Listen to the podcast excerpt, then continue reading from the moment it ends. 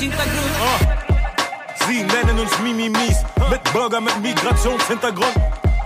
Viele von uns sind nie geboren, doch die Herkunft steht immer im Mittelpunkt. Und ganz egal, was ich auch tu, ich werde niemals der perfekte Schwiegersohn.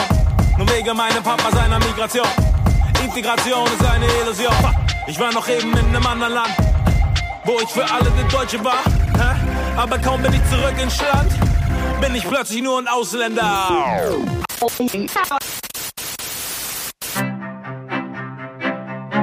Man, man kann es nicht immer nebenbei laufen lassen, weil sonst verpasst man was. Soziopod. Nee, nee, man muss mitdenken. Ja, ja, oder gefährlich. Soziopod. Herzlich willkommen zur 44. Ausgabe des Soziopods. Du bist bald 40, Geistes, ach, halt, ne? Jetzt gerade, wo ich 44 höre, Ach, schießt es mir in den halt Gedanken. die Klappe. Patrick Breitenbach wird bald 40. Ja, ich begrüße nicht recht herzlich heute meinen nicht kongenialen Partner Dr. Nils Köbel. Guten Abend, der jetzt auch dieses Jahr 39 wird. Von daher, wer ähm, im Glashaus sitzt, Pünktchen, Pünktchen, Pünktchen. Ich begrüße meinen jung gebliebenen, athletisch dynamischen Ja, Partner Patrick Breitenbach.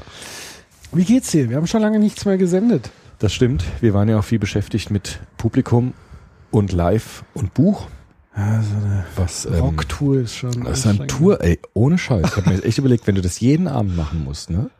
Und dann wirklich wochenlang, das wäre echt krass. Also Ja. das, das ist eine Wahnsinnsleistung, was diese Bands dann auch so machen, ne? Ja, mich wundert's nicht, warum die dann immer Hotelzimmer zertrümmern. Ja, oder halt auch tatsächlich viel Alkohol trinken und Drogen so nehmen. und Drogen nehmen, weil das ist Sex, unglaublich anstrengend. Drugs. Ja. Rock'n'Roll. Mhm.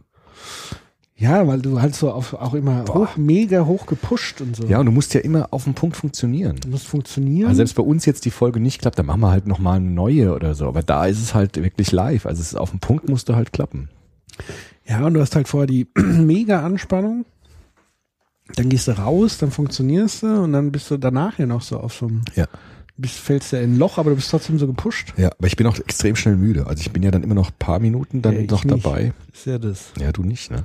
Ich kann dann auch ganz schlecht schlafen, weil ich so hoch gepusht bin. Ich falle dann immer ins Hotelzimmer und bin total weg.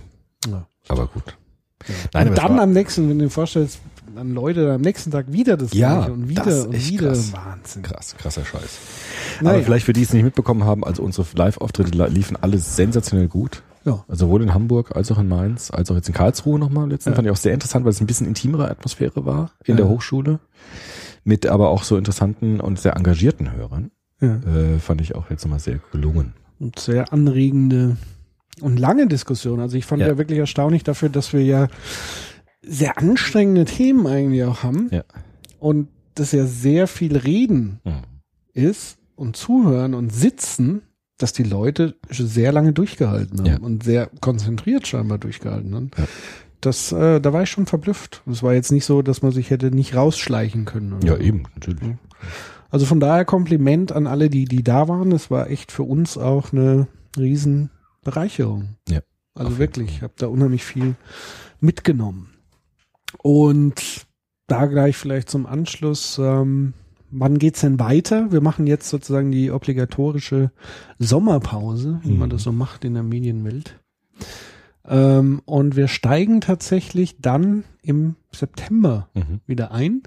Und eine der Stationen, die jetzt schon ganz sicher gefixt ist, ist Berlin. Ja. Berlin, Berlin. Wir fahren nach Berlin. Genau. Und zwar, glaube ich, am 14. September, das ist ein Mittwoch, Mhm. werden wir in Neukölln sein. Cool, cooler Ort auch, ne? Cooler Ort. Soziopod trächtig. Genau. Mhm. Und Thema weiß ich eigentlich noch gar nicht. Also, weil wir haben langsam Popper, wir sind Popper gesättigt. Ja, wir haben jetzt Popper durch. Also da gibt's auch nicht mehr viel zu sagen. Also wir haben alles über Popper gesagt, was, was wir jetzt so wissen und da können wir jetzt auch nicht mehr viel machen. Ja gut, man könnte noch einiges ja, sagen, natürlich, aber, uns das war jetzt für es uns eben. Brauchen wir was anderes. Ja. Ähm, wir schauen uns ein tolles Thema an. Vielleicht können wir wieder eine Abstimmung machen auch. Können wir belegen, Genau. Ihr könnt ja auch mal, äh, mal wieder in den Kommentaren oder so schreiben was ihr euch wünscht. oder twittern, was ihr euch denn so für Themen wünschen Vielleicht auch mal ein würdet. altes Thema, das wir jetzt lange nicht hatten, das wir auch gerne nochmal Genau. machen sollen, auch nach äh, aktuellen Forschungsstand. Also bitte jetzt nicht irgendwas Verrücktes. Genau, also also in Anführungszeichen Verrücktes, womit wir überhaupt Genau. nichts zu tun haben Also- oder wo wir uns erst nochmal 100 Jahre versus einlesen. Buddhismus genau, oder so. Oder, das jetzt nicht so was nah ist an uns, was ihr vielleicht schon mal gehört habt, wo ihr sagt, ach, das würde ich gerne nochmal nach heutigem Stand der Dinge nochmal diskutiert haben oder sowas. Genau. Wie Gewalt oder irgendwie. Ähm, Guckt ja. euch mal so die Themenpalette an und dann schaut mal, was könnte man da rauspicken oder was ist verwandt vielleicht davon. Genau. Ähm, ich glaube, das macht zumindest für so ein Live-Format, weil ihr müsst euch einfach bewusst machen, dass Live nochmal ein ganz anderes Level ist als jetzt so ein Podcast Ja, zu Hause im absolut. Wohnzimmer entspannt in der Jogginghose. Genau, hier mit Bierdosen Hier und so und- zwischendrin. Und, äh, wieso hast du eigentlich ein Bier und ich nicht? Das frage ich mich gerade auch. Weil deine Frau mir eins gegeben hat, aber Na dir toll. nicht. Das hat was zu bedeuten, glaube ich. Liegt, glaube ich, mit deinem Alter zusammen. Ich weiß, ich muss jetzt auf mein Cholester meine Leberwerte Ja, ja. Ich habe übrigens, ach, ist auch egal. Ja. Das machen wir jetzt nicht. Das, das lassen wir jetzt mal. Ja. Ja, also was ich sagen will, dieser Level in Live ist nochmal ein, ein Tick ho höher, also Konzentration Lev- Level und daher ist es natürlich sinnvoll, Themen zu nehmen, wo wir drin sind. Mhm. Das erleichtert es uns und damit auch äh, automatisch euch, weil wir sonst nicht so gut auf den Punkt kämen. Also 14. September Neukölln, da werden wir natürlich noch, wenn es wirklich ganz spruchreif ist, da wird es auch wieder Tickets geben. Ähm, da werden wir dann noch einen Link streuen dazu. Da könnt ihr dann zahlreich äh, erscheinen, äh, Werbung machen und so weiter und so fort. Dann ist noch ein Event geplant im Oktober. Das kommt jetzt so ein bisschen darauf an, ähm, wo du vielleicht deine Zelte ausschlägst irgendwann. Aber geplant ist auch im Oktober in Hamburg wieder, also zum zweiten Mal. Diesmal auch zu Gast ähm, bei der Friedrich-Ebert-Stiftung in Hamburg. Und auch da sind schon zwei Location in der Auswahl, aber kann ich auch noch nicht genau sagen, wo. Aber Oktober könnt ihr euch mal vormerken. Und ansonsten sind wir tatsächlich auch noch in Gesprächen mit den Städten Würzburg, Mannheim und Magdeburg war das, glaube ich. Und Wien Ja. ist ja auch noch im Gespräch. Stimmt, da gibt es ja noch jemand, der das vorbereitet hat. Schönen Gruß an die liebe Manuela. Ja. Notaka. Die Manu. Die Mano, die, Die, haben mir echt ins. Herz geschlossen, ne? Die Manu. ja, die ist eigentlich jetzt schon fester Teil- Bestandteil des, Teil des Teams, auf jeden Fall. Teams. Ja. Ne? Also definitiv die sozusagen die Veranstaltung für uns organisiert, anbahnt und ähm, da ganz viel für uns tut. Hm. Ne? Natürlich muss ich meine Frau an der Stelle natürlich auch erwähnen, weil Holst die, jetzt eine Liste raus? nee, was? ich hole jetzt keine Liste raus. Aber auch ein ganz wichtiger Teil des Soziopods-Universums, das muss einfach mal noch gesagt werden. Ich wollte doch sagen, das Buch äh, kommt gut an, äh, wird gut aufgenommen. Ja, bis auf beim Citero. das macht nichts. Das ist ja Teil der Aufnahme und der äh, des Bekanntwerdens. Dass da auch mal ein Verriss dabei ist, ist ja fast unausweichlich. Ich glaube, es gibt kein Buch, das es nicht auch mal hat. Aber Bibel? bitte? Die Bibel? Die Bibel. Wie oft die Bibel, mit der wurde, glaube ich, schon alles gemacht, was man machen. Ja, das war ja so, das fand ich ja faszinierend, dass sozusagen eine Kritik an unserem Buch war, wir wären nicht so krawallig. Ja, man, man erwartet so eine Kontroverse und wir wären ja so, so plauderig und Mhm. zu Das jetzt den konsensual. Baseballschläger neben dir schon mal liegen. Mhm. So, so Ich dachte, das heute auch. breche ich dir in der Sendung live die Ja, Kniescheibe. super.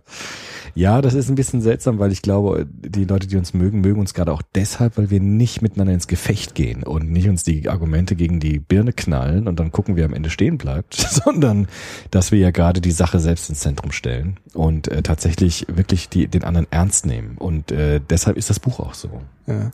Die meisten Leute werden das äh, wertschätzen. Äh, es gibt auch ein paar, die das halt dann nervt, aber das ist auch okay. Mein Gott, ja, also gibt auch Krawallbücher, die kann man sich dann ans, anstelle dessen besorgen. Und wir haben das auch nochmal reflektiert, nämlich den, den Untertitel unseres Buches Streifzüge durch den philosophischen Garten, der ist Ja. eigentlich nicht präzise. Nicht ganz, weil wir haben gar nicht so viel Philosophie drin. Auch der Soziopod heißt ja nicht Philopod, sondern heißt Soziopod, weil wir vor allem auf Soziologie gehen, Erziehungswissenschaft und Psychologie.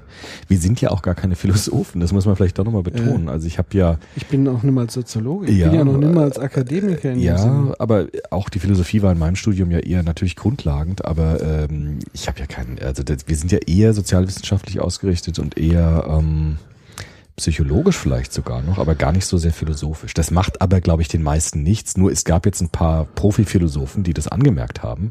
Und damit haben sie natürlich auch vollkommen recht. Ah, Ja, klar. Ja. Und das äh, würden wir auch nicht bestreiten. Und natürlich ähm, schreiben wir auf einem Niveau, den jetzt natürlich die hohen Philosophen Natürlich nicht gerecht wird. Das wollten wir auch nicht. Eben. Ja.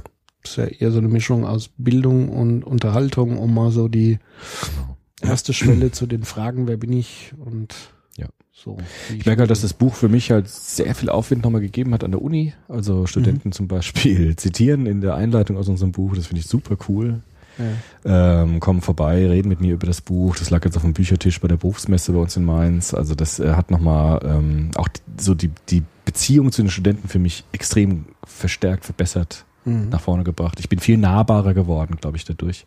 Mhm. Und das genieße ich sehr. Was man Ja, nicht ja. machen sollte, habe ich jetzt gemerkt, man sollte nicht in die Buchhandlung gehen, das Wieso? Buch äh, nehmen und Leuten empfehlen. Das habe ich jetzt neulich gemacht. Hä? Ich war tatsächlich in Ist das Frankfurt. Quatsch. Doch, ich Das war fremden Leuten? ja, Nein. ich war doch, ich, wir waren in Frankfurt in der. Buchhandlung. Du jetzt aber bitte nicht. Doch, ich muss erzählen, weil das war doof. Äh, ja. Ich war in der Buchhandlung und da war eine ältere Dame vor dem Philosophieregal und da habe ich gesagt, nehmen Sie doch dieses Buch, das ist total super. Apropos, ich bin mit der Autor. Und da hat sie mich total schreck angeguckt. In dem Moment habe ich gedacht, ach du Scheiße. Was war das denn für eine Nullnummer?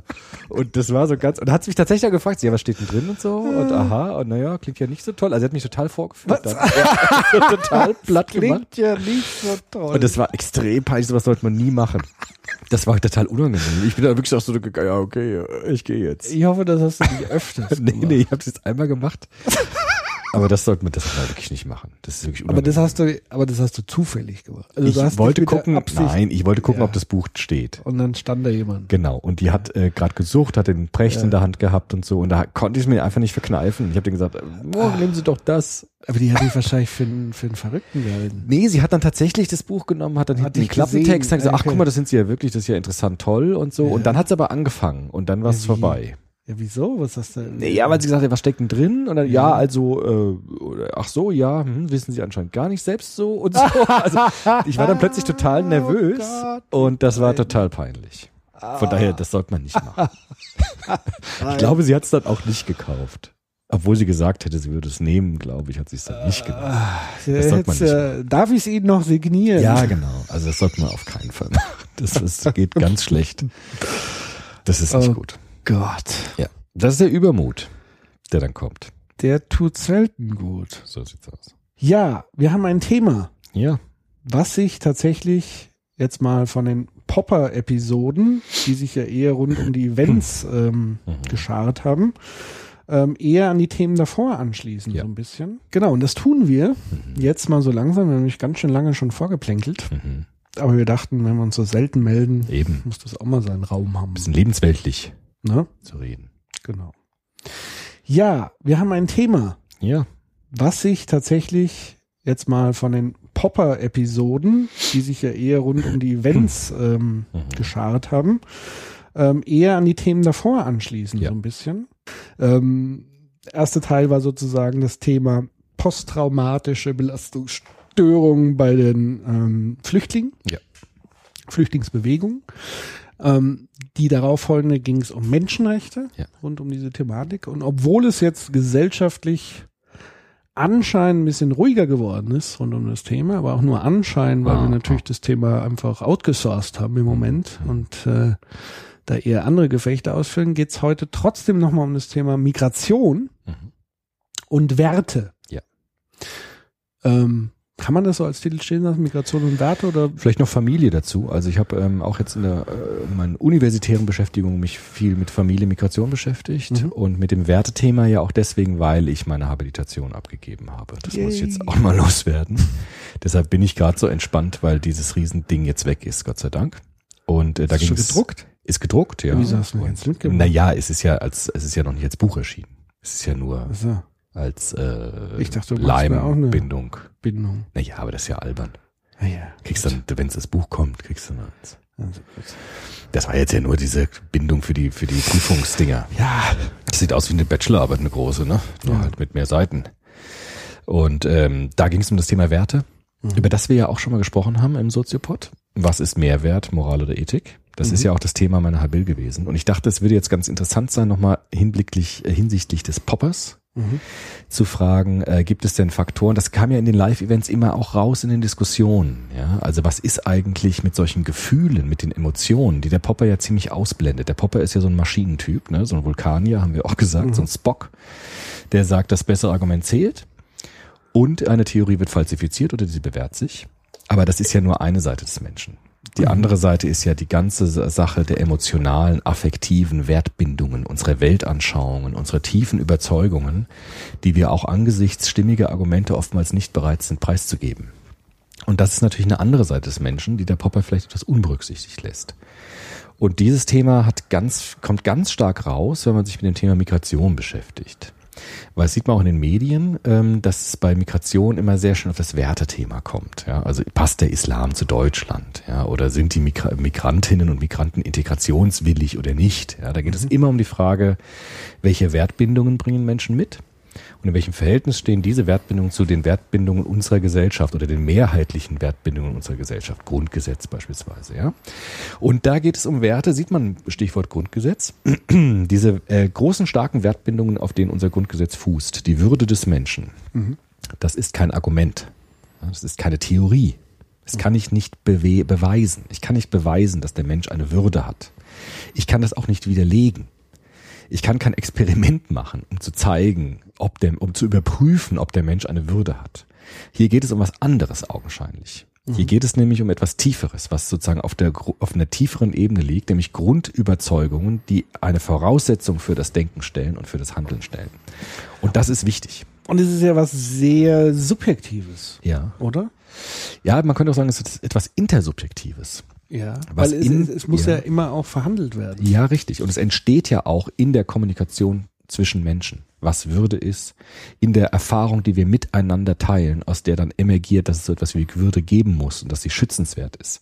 Das ist etwas, was Menschen miteinander erleben, erfahren, aushandeln, kodifizieren und so weiter. Das heißt, es hat einen ganz starken intersubjektiven Charakter, der aber viel stärker aus der Lebenspraxis herauskommt als aus einer Theorie oder einer Hypothese. Ja, deshalb kann man nicht sagen, dass Menschenwürde eine Theorie ist. Es ist keine Meinung, keine Behauptung, sondern es ist eine Überzeugung. Im kantischen Sinne könnte man sagen, es ist ein, ähm, oh, wie, wie nennt er das jetzt? Äh, das habe ich jetzt nicht drauf.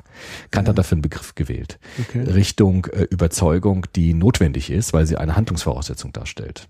So eine a priori Kategorie könnte man sagen, im moralischen Sinne. Das ist die Menschenwürde. Und es ist keine Theorie, die ich jetzt irgendwie widerlegen oder beweisen könnte. Ja, aber es ist ja auch, es ist zumindest sehr eng gekoppelt an, an Gefühlen, an Emotionen, oder? Das ist das Besondere bei Werten, dass sie nicht einfach nur eine leicht austauschbare Meinung sind, die wir bereit sind freizugeben, wenn wir bessere Argumente für eine andere haben. So wie es beispielsweise bei Naturgesetzen oder Naturgesetzauffassungen, Ja. sondern es ist etwas, was ganz tief mit unseren Gefühlen verbunden ist, mit unseren Emotionen, mit unseren Affekten und, vielleicht nehmen wir das schon vorweg, einen Bindungscharakter aufweist. Wir binden uns an Werte, wir fühlen uns gebunden an Werte in einer emotional-affektiven Weise. Lass uns mal ein kurzes, ein kurzes äh, Experiment, Gedankenexperiment. Ich gucke ja gerade ganz viel Star Trek. Echt? Ja. Die extrem alten Dinge? viel. Ich gucke jeden Tag. Jeden Tag? Mindestens Die alten, Folge. die, alten, die also ganz alten? Picard. Picard, Nee, okay. Captain Picard, Next Generation. und da gibt es, also empfehle ich jedem das, also es gibt mal solche und mal solche Episoden, aber es ist unfassbar spannend, was da an Philosophie Ja. und Soziologie drin steckt. Das stimmt. Unfassbar spannend. Also empfehle ich jedem, das zu tun, wer es noch nicht kennt. Und da gibt es, also für die Nicht-Trekkies, also eigentlich bin ich jetzt ein Trekkie, ich muss mich Ich au- kenn die aber auch alle. Ich Outing. kenn die auch ja, ja. Ich aber ich, hab, ich hätte mich damals so ein, Trekkies waren ja für mich immer diejenigen, Ja. die sich so Diese wie Klingonen an- ans, ja, genau. klingonisch heiraten. So Pappohren sich Aber ankleben. eigentlich bin ich auch schon ein Trekkie, weil ich sozusagen, ich, ich wertbinde mich Ja, du bindest dich an, an, diese Universum. Serie, an, dieses richtig. Univers Ja, an, dieses Erzähl genau. an diesen Erzählkosmos Ja, und auch den Gesellschaftsentwurf, der da Mhm. drin vertreten wird. Auch Ja. diese Hauptdirektive, Ja. was ja sowas wie universelle Menschenrechte ja, auf Nur planetarischem. Genau so ist es. Ebene ja. ist. Richtig. Ja.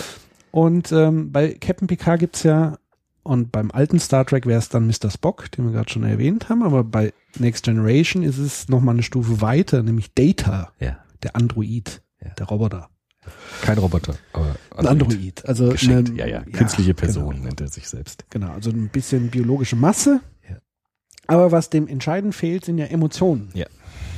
Jetzt wäre jetzt die spannende Frage, hat Data eine Würde? Ja, genau. Das ist ja, kommt eine Folge, gibt's sogar Gibt's darüber. auch, Richtig. genau. Hat er eine Würde? Genau. Diese Frage ist nicht theoretisch zu beantworten. Man kann die Würde nicht zeigen im Sinne eines Aufschneidens und Präsentierens. Die Würde hat keine Substanz, Mhm. die ich zeigen kann. Das ist deshalb einer der kantischen Begriffe, die nicht beweisbar und nicht widerlegbar sind. Und äh, deshalb in den Bereich der praktischen Vernunft fallen. Wir brauchen Begriffe wie die Würde, um miteinander leben zu können. Aber diese Würde entziehen sich der äh, theoretischen Vernunft im Sinne dessen, dass sie nicht experimentell überprüfbar sind. Genauso wie Freiheit. Freiheit kannst du nicht beweisen, du kannst sie auch nicht widerlegen, du kannst sie achten oder missachten. Aber Freiheit setzt schon voraus, wenn du anfängst, über Freiheit nachzudenken. Würde setzt schon voraus, wenn du anfängst, über Würde nachzudenken. Es sind diese a priori Begriffe der praktischen Vernunft. Und bei diesem Beispiel mit Data ist es ja so, der kriegt ja auch irgendwann Emotionen, so ein Emotionschip kriegt er dann in einem Film eingesetzt, ganz, ganz, ganz spät spät, erst und so weiter. Aber trotzdem würde man sagen, Data hat ein Bewusstsein von sich selbst. Also er ist eine selbstreflexive Person, die ich sagen kann. Bei Fichte ganz stark, Data hat ein Ich-Bewusstsein. Und deshalb äh, ist ja auch äh, Picard am Ende der Sieger, der sagt, ähm, wir wissen nicht, ob Data eine Würde hat, aber wir können sie ihm auf keinen Fall absprechen. Und deshalb hat er sie. Wir können nicht sagen, er hat sie nicht, weil wir das auf keinen Fall sagen können. Und das sind solche starken Wertungen. Würde, Achtung, Ehre, Recht auf Leben, Unversehrtheit, da sind wir schon wieder bei den Menschenrechten. Und das sind Werte, die viel, viel tiefer gehen in unsere Emotionalität als jetzt Hypothesen, ob die Erde eine Kugel oder eine Scheibe ist, ob jetzt die Leber in einer bestimmten Funktion funktioniert oder nicht, weil sie ganz stark mit unserer Identität verbunden sind. Also Werte geben uns ein Gefühl dafür, wer wir sind und wer wir sein wollen. Wenn ich neben Star Trek jetzt dabei sind, bei Star Wars zum Beispiel, Ja. gibt es jetzt einen, darauf freue ich mich wirklich sehr, so einen Film, der zwischen den Teilen spielt. Der kommt jetzt im Winter raus. Echt? Ja, der spielt äh, vor dem dritten Teil der alten Teile. Das ist so eine Zwischengeschichte, die verfilmt worden ist. Ist auch egal, worum es da geht. Aber da gibt es einen alten Soldaten irgendwie, ich weiß nicht genau, welche Figur das ist, die kennt man noch nicht. Und die sagt zu einer jungen Frau, diese Figur, überlege, was du tust. Denn was du tust, hängt, wird Auswirkungen haben auf das, was du bist. Und deshalb stell dir die Frage, wer willst du sein? Was für ein Mensch wirst du, wenn du dieses oder jenes tust? Und das ist die Frage nach Werten. Die Werten, Werte geben uns ein Bewusstsein davon, wer wir sind und wie wir uns entwerfen, welche Person wir sein wollen in dieser Welt. Ja. Und deshalb sind Werte viel, viel tiefer in uns verankert als Hypothesen oder Meinungen. Und deshalb funktionieren sie auch nicht so einfach nach dem Popperschen Prinzip. Das haben wir auf den Live-Events immer wieder angetastet, weil immer wieder ein schlauer Mann kam oder eine schlaue Frau und gesagt hat, wie ist es denn mit den Rechtsradikalen? Wie ist es denn mit den Islamisten? Die kann ich doch nicht überzeugen. Ich habe doch gute Argumente. Und die sagen immer wieder, egal, ich mach's trotzdem. Und das liegt daran, dass diese Wertbindungen emotional affektiv in den Grundwerten unserer Persönlichkeit verankert sind und wir sie nicht so einfach preisgeben können wie irgendwelche Theorien oder Hypothesen. Und das ist interessant, weil das wichtig ist. Aber welche Funktionen erfüllen dann Wertbindung für Menschen? Also, Ja. an, also es gibt ja sozusagen diese Wertbindungen sind ja unfassbar stark. Ja. Also sie sind ja stärker als der eigene Überlebenswille, was ja Zum Teil. extrem faszinierend ist. Kann so sein, ja. Mhm. Also in dem Fall sogar, also normal ist der Mensch ja sehr gebunden an andere Lebewesen. Ja, ja, kommen ja sozusagen als dauergebundene Lebewesen zur Ja, Welt. richtig. Wir sind ja abhängig. ja, Ohne andere Menschen, ohne Bindung könnten wir nicht überleben. richtig. Auch Bindung ist ganz entscheidend, um, um Urvertrauen Ja. rauszuwählen, dass wir überhaupt später in der Welt zurechtkommen, Ja. indem wir neue Bindungen, also die, die Fähigkeit, neue Bindungen zu anderen Menschen zu erstellen, benötigen wir Vertrauen. Ja. Ähm, und gleichzeitig haben wir aber auch die Fähigkeit, was ich auch ein bisschen absurd finde, wir binden uns nicht nur an Menschen, sondern auch an Institutionen, Ja, also Vereine, ja Kirchen, richtig, genau. Demokratien, Staaten, Oh. an Ideen, Ja. Religion, Ja. Ideologien Ja. und an Dinge. Ja. Also Warenfetischismus, Richtig. an Marken, an, an Objekte, Mhm. für die manche Menschen bereit sind zu sterben, zum Beispiel, wenn es bei Aldi einen Thermomix gibt und Richtig. die Leute sich drum prügeln. Richtig. Ja, genau so ist Und es. also da ist ja dann die Frage, gibt es irgendwie. Ja, genau. So also, ist es. Ja. da ist ja die Frage, also zum einen, welche grundlegende Funktion hat Mhm. Bindung im, im Laufe der Evolution oder im, im, im, im Leben, Mhm. Dasein, was auch immer. Und warum sind manche so viel stärker als tatsächlich die Bindung an die eigene individuelle Existenz, also Stichwort IS, Ja. Wo ich mein Leben nicht nur aufs Spiel setze, sondern tatsächlich bewusst opfere im Sinne einer Idee. Ja, das ist, eine, das ist die ganz schwierigste, das ist die größte Frage, die wir eigentlich haben. Das ist auch eine wirklich gro- große Frage der Philosophie. Übrigens ganz kurz vorab mal, IS wäre ein Negativbeispiel. Wir hatten im Seminar neulich das Beispiel der Weißen Rose, Ja. Wo die Geschwister Scholl gestorben sind für ihre Werte. Ja. Ja, und sich nicht einschüchtern haben lassen von der Androhung des Todes. Dietrich Bonhoeffer wäre ein anderes Beispiel. Ja. Es gibt, ähm, also du hast, du hast es eben sehr schön schon vorgezeichnet. Äh, Hans Joas, das ist der, über den ich jetzt auch meine Arbeit zum Teil geschrieben habe, der hat gesagt, wir binden uns an Werte so, wie wir uns an Personen binden. Also Be Werte haben eine Begegnungsdynamik. Das haben wir auch in unserem Podcast über Ethik und Moral, glaube ich, angerissen. Weil wir auch bei Personen sagen würden, äh, unsere Bindung an Personen beruhen nicht auf Argumenten. Ja? Also wenn ich dich fragen würde, warum liebst du deine Frau? Dann könntest du irgendwelche Argumente anführen. Aber diese Argumente würden doch niemals dazu führen, dass ich sage, Herr Breidenbach, Sie haben sich überzeugt, ich liebe jetzt auch Ihre Frau. Weil diese emotional-affektive Bindung, die zwischen euch sich über Jahrzehnte aufgebaut hat, nicht einfach einem Argument folgt. Das ist keine Theorie, die ihr miteinander habt, sondern es ist, ist etwas Gewachsenes, etwas ganz tief in eurer Persönlichkeit verankertes Gewachsenes. Noch stärker vielleicht sogar mit deinen Kindern. Ja, Ja, oder halt natürlich, wenn es jetzt ganz am Anfang einer Bindung, ja. muss es ja sozusagen noch die Initialzündung, so Ja. Liebe auf den ersten Blick Genau, und so weiter. zum Also da Beispiel. müssen ja auch Faktoren. Gibt es Faktoren, Ansprechbarkeiten und auch mit der Zeit Prozessbindungen, ja, wo das immer stärker wird, immer reifer wird oder auch immer schwächer wird, je nachdem, ne, wenn man dann eine Beziehung beendet. Noch stärker natürlich bei Kindern, ja, zu sagen, die Frage, warum liebst du denn Kinder, ist absurd. Die Ja. könntest du eigentlich gar nicht argumentativ beantworten, weil du sagen würdest, das ist, ähm, ich kann dir jetzt irgendwelche Eigenschaften meiner Kinder aufzählen, aber das würde auch niemals reichen, um diese affektive Bindungskraft zu plausibilisieren.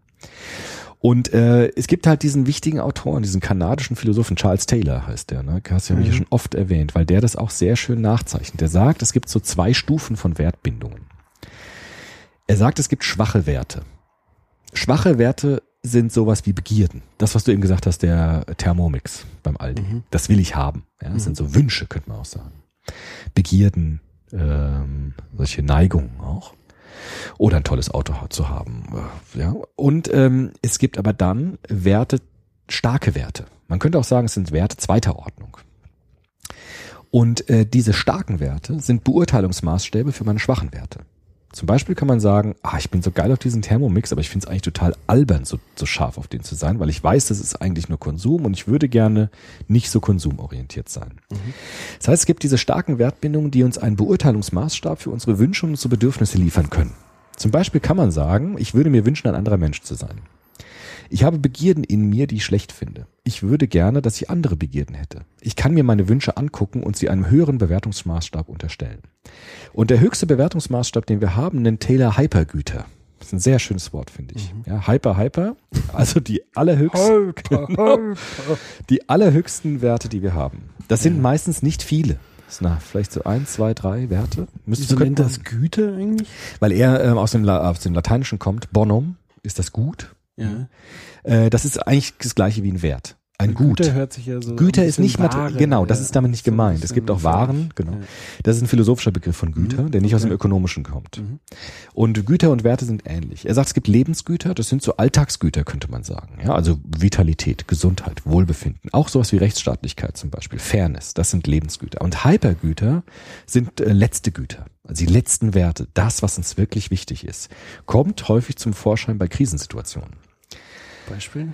Naja, also wenn du in einer schweren Krise bist, beispielsweise bei Krankheit oder so, oder beim Unfall, und dir dann die Frage stellst, was ist das, was am Ende zählt, wenn alles andere weg ist? Was ist das, was dich hält?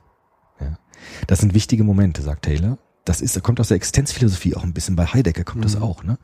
Also dieses, wenn alles abgeräumt ist und dir im Angesicht zum Beispiel des Todes stehst, deine Existenz in Frage gestellt wird. Was ist das, was dann noch trägt?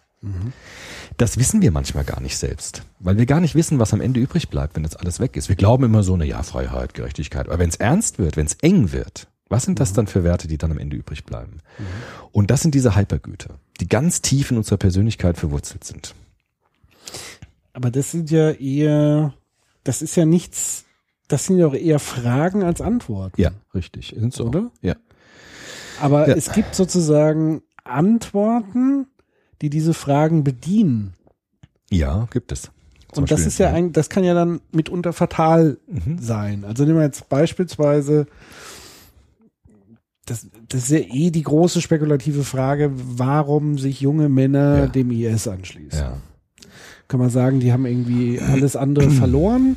Ist ja oft so. Das ist so eine Ding. Aber Ja. man kann tatsächlich, weil es ja sehr existenziell ist, Ja. es spielt ja mit dem, Ja. mit dieser dem Grenze, Letzten. mit dem letzten. Richtig, ja. Und es gibt sozusagen, es schenkt dir ja die Gewissheit, Ja. zu sagen, wenn alle Stricke reißen oder übersch überschreite sogar die Ja, Grenze ins Nichts und wir Richtig. versprechen dir. Das Paradies, Ja. den Himmel auf Erden. Also das Nicht heißt, den Himmel auf Erden, aber ich, das Paradies. Genau, also das heißt aber, ich entlaste ein Ja, Stück weit diese richtig. Hypergüter. Richtig, genau das ist der Punkt. So funktionieren Ideologien. Junge Menschen haben ein Bedürfnis nach Werterfahrungen. Ja. Sie wollen diese Frage irgendwie beantwortet haben. Was ist das Letzte? Was ist für mich das Letzte? Was ist für mich wirklich wichtig? Und alle großen oder starken Ideologien, wir haben uns ja schon oft mit Ideologien beschäftigt, versuchen diese Frage in einer radikalen Weise zu beantworten, versuchen Antworten vorzugeben, die dann auch junge Menschen, wenn das Passungsverhältnis stimmt, also solche ähm, Druckfaktoren, ja, wie zum Beispiel Arbeitslosigkeit, Anerkennungsdefizite und so weiter, äh, die dann auch aufgenommen werden und in die Persönlichkeit verankert werden, manchmal so tief, dass sie bereit sind, ihr eigenes Leben dafür zu geben. Das ist ähm, äh, verunsichernd für Menschen, die andere Wertbindung haben, für die allermeisten, die das nicht haben. Aber ich glaube, dass dieses Motiv, also die motivationale Kraft für Handlungen, das ist auch das, was der Taylor sagt, Werte geben uns Motivationskraft, etwas zu tun, etwas, etwas zu handeln. Und das ist ähm, gegeben mit diesen starken Hypergütern, die sich ganz tief in unserer Persönlichkeit verankern. Deshalb kann man auch mit den Leuten nicht argumentieren. Ja. Deshalb sind ja auch liberale Muslime oftmals so erschüttert, wenn sie mit Islamisten sprechen und ihnen Koran ist Zeilen vorlesen, Barmherzigkeit und darfst nicht jemanden ermorden und so weiter. Und sie immer auf Beton gehen. Und Ja. immer sagen, ich versuche doch alles, um hier zu argumentieren und es ist doch so klar, dass das falsch ist, was du tust. Es muss dir doch einsehen, äh, guck doch die Schrift an und die sollte sagen, nein, nein, nein, nein, äh, das, was ich äh, denke, ist richtig und ich bringe dich dafür um. Und das hat zu tun mit diesen Werten, die mehr sind als Theorien, also die mehr sind als nur Hypothesen, die ich falsifizieren könnte, sondern zu tun hat mit der Frage, wer bin ich? Also nicht nur, was weiß ich über die Welt, nicht nur die Landkarten, weißt du, wir haben ja dieses Landkartenbild gezeichnet. Also nicht nur die Frage, was kann ich wissen, sondern die Frage, wer bin ich? Das ist die Entscheidung. Und die ist, die ist im letzten wichtiger als die Wissensfrage. Deshalb sagen ja auch viele, dass Popper ähm, so wesentliche Elemente des Menschen unberücksichtigt lässt. Nämlich die Frage, wer bin ich? Wo gehe ich hin? Was will ich sein? Sinn und Bedeutung im Leben zu finden. Das sind alles Dinge, die der Popper etwas unberücksichtigt lässt. Ein Freund von mir hat ja nach der Mainzer Aufführung gesagt, Popper ist der König der Sachlichkeit. Ganz präzise, ganz sachlich, ganz nüchtern. Überprüfen, bewähren, wegwerfen, neue Theorien. Aber so sind wir nicht nur. So ist der Data vielleicht. Aber der Data will ja auch mehr. Der will ja Werte haben. Der will ja leben. Der will ja Sinn und Der will ja Bedeutung Mensch haben. sein. Der will ja Mensch sein, weil er merkt, Er vermisst ja genau das. Richtig. Weil er merkt, er kann nur Menschen verstehen in der Tiefe, wenn er diese Dimensionen des Menschseins versteht. Und du kannst es nur verstehen, wenn du es selbst spürst. Denn alle Theorie, die man in Data über den Menschen sagen könnte, würden ihm kein Verständnis in diese Dimension des Menschlichen geben können, weil das eine erfahrungsbasierte Dimension ist. Du musst das selbst erlebt haben, um zu, du musst ein Mensch sein, um zu wissen, wie es ist, ein Mensch zu sein. Das ist ja die Fledermaus. Äh, Genau das Gleiche. Und der Data kann nicht wissen, wie Menschen sind, weil er selbst keiner ist. Ja. Und äh, das sind diese Wertbindungen. Jetzt habe ich Fledermaus-Geschichte erwähnt, jetzt müssen wir es auch erklären, sagen, er ja. einfach da reingeworfen ist. Ja. Ähm, also Fledermaus-Geschichte, wie, wie heißt der Stefan Nagel? Thomas Nagel. Thomas Nagel. Ähm, habe ich jetzt über Thomas Metzinger heißt der, oder? Äh, Thomas? Ja, Metzinger. irgendwie. Metzinger. Hier, hier liegt er doch. Wie heißt er? Thomas? Thomas Metzinger, Ja. der auch an der Uni Mainz äh, so ich habe den noch nie gesehen am Campus übrigens. Ne? Musst du mal, wenn du mal siehst, sagst du mal schöne Grüße. Ich habe seine 15 Vorlesungen auf DVD gekauft. Ich glaube, der ist hinten im Max-Planck-Institut, wo es schick wird. Da sind so die ganzen teuren Gebäude. Also auch Thomas äh, Metzinger, Philosoph, Neurokognitionswissenschaft, der so sehr sich viel mit Neuro, also Gehirnforschung und so weiter und, und sich den Fragen stellt, gibt es sowas wie Bewusstsein etc. pp. und auch künstliche Intelligenz. Ist aktuell im Spiegel auch ein, ein interessantes Interview mit ihm drüber im Print. Und der hat jetzt diesen Nagel, wie heißt der nochmal? Thomas. Thomas Nagel und Thomas Metzinger. Thomas und Thomas. Hat er mal kurz erwähnt und mit seiner, äh, mit seinem Paper A Bat, Ich weiß nicht genau, wie How der it- Titel how it is to be a how, bat. How it is to be a bat. Also wie ist es eigentlich, eine Fledermaus zu sein? Ja. Und da ähm, st- äh, entzaubert er sozusagen alle Versuche der Naturwissenschaften herauszufinden, wie es ist, eine Fledermaus zu sein. Ja. Also äh, wie Das Sein der Fledermaus. Das Sein der Fledermaus. Und dass wir das niemals erfahren werden können. Also wir können uns vielleicht da reinversetzen als Aber nur Mensch. als Menschen. halt. Also indem wir gucken, okay, eine Fledermaus stößt irgendwelche Schreie raus, die dann so zurückspiegeln und damit orientiert es sich.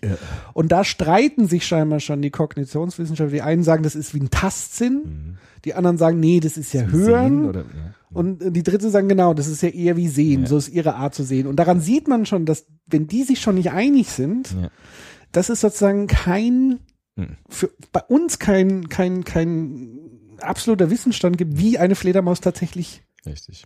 Weil wir Ist sind immer Dasein, genau. sind auf Übersetzungsleistungen angewiesen. Genau. Und selbst wenn wir uns empathisch in eine Fledermaus oder selbst wenn wir Was sie ich ja als auch tue eigentlich. ja genau, Ja. das überlege ich mir eigentlich tagtäglich. Ja, wie, ja. Empathie mit Fledermäusen. Also ich, manchmal laufe Ja, ich auch so durch die Stadt. Cool. Ja. Ach ja, ich auch übrigens. Ja. Das ist schon wi- wichtig. Vielleicht sollte man das mal in Mainz machen, wenn wir ihn sehen. Ja. I know how it is. To I be know bad. how it is. to be. Ja. Ja, und auch selbst, auch das sagt er, weil das ist auch nochmal interessant für Transhumanismus. Er sagt also auch selbst, wenn wir so eine Fledermaus als Roboter nachbauen würden, mit all ihren Funktionen, haben wir immer noch keine Fledermaus am Ende, Richtig. weil wir einfach nicht wissen, wie es ist. Wie es ist. So. Und das ist das Problem vom Data. Er weiß nicht, wie es ist, ein Mensch zu sein, weil er keiner ist.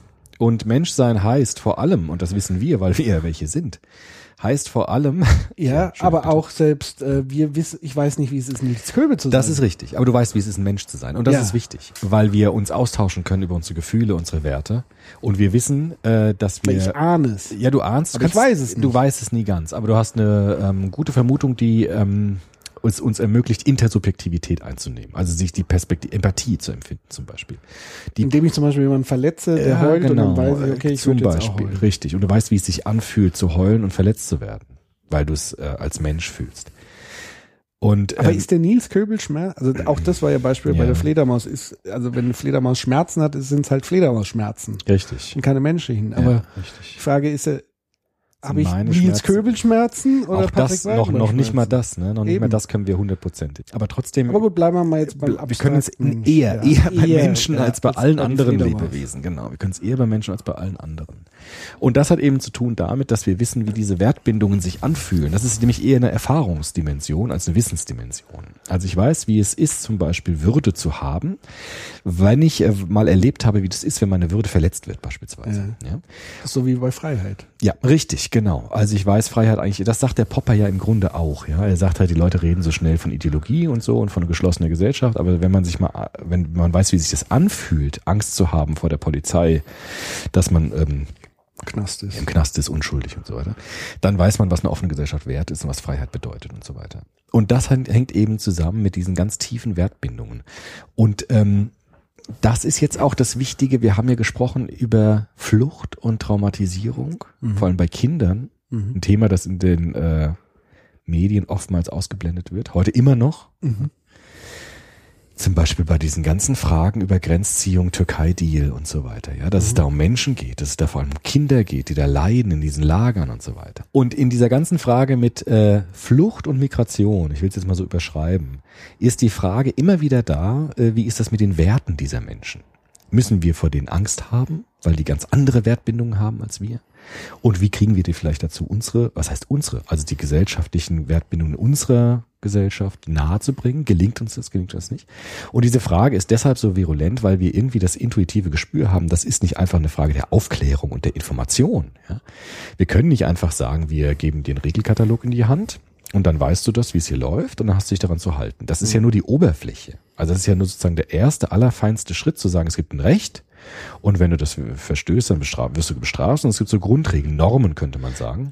Das erinnert mich so ein bisschen an die Zäune rund um psychiatrische Kliniken, Ja. die in erster Linie nicht dazu da sind, dass die Leute nicht ausbrechen, weil sie es wahrscheinlich nicht tun würden, sondern um die Leute zu beruhigen, die außen drum leben. Genau, zum Beispiel, ja, sehr gut. Ja, ist genau das Also so ein bisschen ist so hier, ich Richtig. drücke das Grundgesetz und damit Ja. beruhige ich im Grunde genommen erstmal die eigene richtig. Bevölkerung. Das glaube ich auch, genau. Weil man irgendwas tut und dann Genau. Sehr Richtig. schnelle Lösungen. schnelle Lösung, aber wir haben ja schon ähm, das begründet, den begründeten Verdacht, dass es so einfach nicht geht, weil nämlich diesen tiefen Wertbindungen, äh, die können wir dann natürlich auf der rechtlichen Ebene, äh, können wir da Sicherheit schaffen, was natürlich auch wichtig ist. Ja, klar. Also gerade diese Grundregeln sollte man so Ja, absolut. so vermitteln. Und ähm, es ist auch wichtig, dass ähm, genug Aber das ist nicht gleichbedeutend mit Integration. Äh, genau, Das müssen äh, wir überhaupt nicht. Das können wir uns vielleicht Genau. dann gleich nochmal angucken, was da Ja. Mhm. die Unter diese feinen Unterschiede sind. Ähm, das ist natürlich ganz wichtig, dass Rechtsstaatlichkeit sich auch zeigt. Ja, also Köln zum Beispiel, die Silvesternacht, von der es jetzt übrigens neue Aufzeichnungen gibt, die ziemlich erschreckend sind. Also Ja. bei Maischberger war das neulich so ein kurzer. Das ist wirklich krass, weil es gibt so, glaube ich, es war das Handyvideo oder so. Wenn man mal hört, wie diese Frauen auch geschrien haben zum Beispiel, Ja. richtig laut und verzweifelt waren und so weiter, das geht einem echt durch Mark und Bein. Das muss man schon nochmal sagen. Also weil diese Bilder in der Tagesschau und so, die waren ja relativ äh, pff, nichtssagend. Da war Ja. irgendwie Knaller und irgendwie Zeug und Leute. Aber diese neuen Aufnahmen, die jetzt freigegeben worden sind, die sind nochmal anders. Und da sieht man, dass das ernst war und dass das wirklich hart war, was da passiert ist. Wobei natürlich schon die Frage ist, inwieweit das wiederum nach allen möglichen Seiten instrumentalisiert, also inwieweit Natürlich. auch das jetzt, äh, also die einen bauschen das ja sozusagen als Kultur, als großes Kulturphänomen auf, übertragen das sozusagen an ganze Ethnien und, Ja. und Länder und Pipapo. Ähm, aber was wirklich sozusagen die Dynamik, die da wirklich dahinter gesteckt, ob das organisiert war, ob Das ist Polizei äh, vollkommen unklar. Genau. Ich wollte das Beispiel auch Ja, nur ja. deshalb nehmen, äh, weil man sagen muss, auch die Rechtsstaatlichkeit muss in solchen äh, Augenblicken Präsenz zeigen. Es Ja. waren vor allem Polizeiversagen, ja? Dass es keine Präsenz von Polizisten gab, die das geschützt haben und so weiter. Von daher ist diese Ebene des Rechts unglaublich wichtig. Aber es gibt eben noch eine andere Ebene, nämlich die der Werte. Und das ist das, äh, glaube ich, Entscheidende bei dieser Frage nach äh, äh, Migration, vor allem in Familien. Ja, also weil Familien äh, Werthorte sind, also Orte, wo Wertbindung geschieht, wo Werte auch vermittelt werden, vor allem der frühen Kindheit, wie du es ja eben schon sagst. Kinder übernehmen die Werte ihrer Bezugsperson im Zuge der Bindung an die Bezugsperson. Kinder binden sich an die Werte ihrer Eltern, weil sie sich an ihre Eltern binden. Und äh, deshalb sind Werte in Familien wichtig. Und deshalb ähm, habe ich heute ein bisschen was mitgebracht äh, zum Familie und Migration vor dem Hintergrund dieser Wertbindung. Um es vielleicht nochmal im zweiten Schritt ein bisschen zu konkretisieren. Wir haben jetzt über Werte generell gesprochen, jetzt vielleicht über Werte und Migration. Mhm. Ja. Dann. genau. Na gut, man kann eben sagen, es gibt so zwei, äh, so eine Sichtung jetzt auch für Seminare habe ich das ein bisschen gemacht, aber weil es mich auch einfach wirklich selbst interessiert hat. Ich habe ja so ein bisschen Zeit jetzt auch nach meiner Abgabe. Wirklich, ja. genau. Ich ja nicht. Du ja nicht. äh, obwohl ich auch Bewerbung schreiben muss und so. Egal.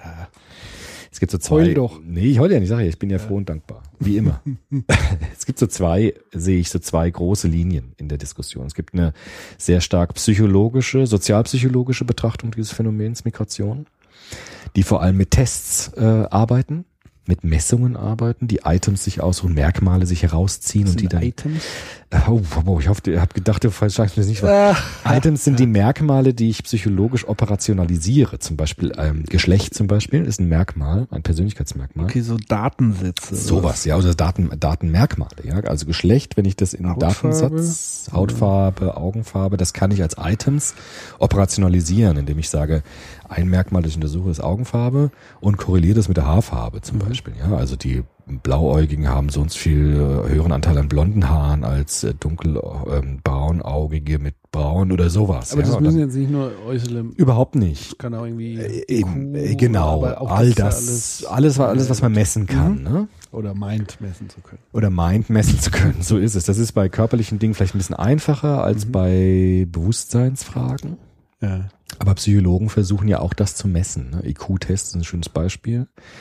Und äh, versuchen dieses zu messen. Und auf der anderen Seite gibt es natürlich, was dich wahrscheinlich sehr interessiert, diese ähm, konstruktivistischen Sozio sozialwissenschaftlichen Perspektiven, die versuchen, das Feld Migration erstmal als ein Beschreibungsfeld zu betrachten. Also, dass die Gesellschaft aus ihren Konstruktionsleistungen, also wir haben ja gesagt bei Berger Luckmann, ne, die gesellschaftliche Konstruktion der Wirklichkeit, aus dem Zusammenspiel der Individuen wird, wird Gesellschaft konstruiert und bestimmte Setzungen vorgenommen. Das haben wir uns sehr schön angeschaut bei Judith Butler zum Beispiel, bei der Feminismusfolge, die wir gemacht haben. Judith Butler war ja so mutig zu sagen, äh, Geschlecht äh, konstruieren wir gesellschaftlich immer bipolar, männlich-weiblich. Aber schon diese Bipolarität ist ja eigentlich eine Setzung. Weil es gibt Menschen zum Beispiel, die weiblich sind, biologisch, aber sich eher männlich fühlen von ihrem, von ihrem Gefühl her. Und sie hat gesagt, vielleicht müssen wir anfangen, nicht nur Menschen einzuteilen in männlich und weiblich, sondern müssen uns über die Funktion dieser Einteilung mal Gedanken machen, warum wir das eigentlich so definieren, warum es nicht drei Geschlechter gibt oder vier, warum wir Geschlecht nicht eher als Spektrum begreifen zum Beispiel, wo es Idealtypen gibt und unendlich viele Facetten von Geschlechtlichkeit. Und Judith Butler hat gesagt, wir Menschen neigen, auch aus Sicherheitsgründen wahrscheinlich dazu, immer bipolar zu denken. Männlich, weiblich, Inländer, Ausländer. Dunkle Hautfarbe, weiße Hautfarbe. Und daran wird deutlich, dass diese Bipolarität häufig vollkommen unzureichend ist. Übrigens gibt's Ja, da, äh, um das noch ein bisschen, dieses harte Wissenschaftliche ein Ja. bisschen aufzuweichen, noch Ja. eine Star Trek-Episode. Ja. Jetzt ganz vor kurzem. Da gibt's eine, ich weiß nicht, ob du dich erinnerst, da gibt's eine Episode, äh, wo geschlechtlose Wesen Ja. mitspielen. Ja. Also, es also androgyne Wesen, die eigentlich kein Geschlecht haben. Ja. Und die arbeitet dann mit dem Riker, dem alten Frauen, dem Schürzenjäger, Jo, der Witwentreuster. William Riker, Richtig, ja, ne? ja, genau. äh, Nummer eins. Nummer eins. Äh, dieses Wesen arbeitet mit dem zusammen und dann verlieben die sich. Ach was. Und dieses androgyne Wesen entdeckt plötzlich die weibliche Seite. Mhm. Und in die, also die ganze Folge geht's eigentlich so um die Geschlechterfrage auch. Ja. Die diskutieren dann halt auch auf, aus interessanten Perspektiven, weil sie, die keine, angeblich keine Geschlechterunterteilung ist, quetscht Riker aus über die Geschlechterunterteilung bei Menschen. Ja, ja. Also super interessant, weil so diese Außenperspektive. Interessant. Und dann entdeckt sie plötzlich ihre weibliche Seite und es ist tabu in ihrer Gesellschaft, dass es Geschlechter gibt. Ja, ja andersrum, genau. Mhm. Und äh, das kommt dann raus und dann gibt es eine Gerichtsverhandlung und dann wird sie zu so einem ähm, Umprogrammierungs-Ding äh, Ding bestraft. Ja, ja. Und dann wird ihr das sozusagen ausgetrieben und Riker will sie dann irgendwie befreien, aber am Ende sagt sie dann aber, es ist okay. Ja. So. Aber da, davon mal unabhängig, aber da, da zeigt sich sozusagen, da wurde sehr schön herausgearbeitet, diese Konstruktion.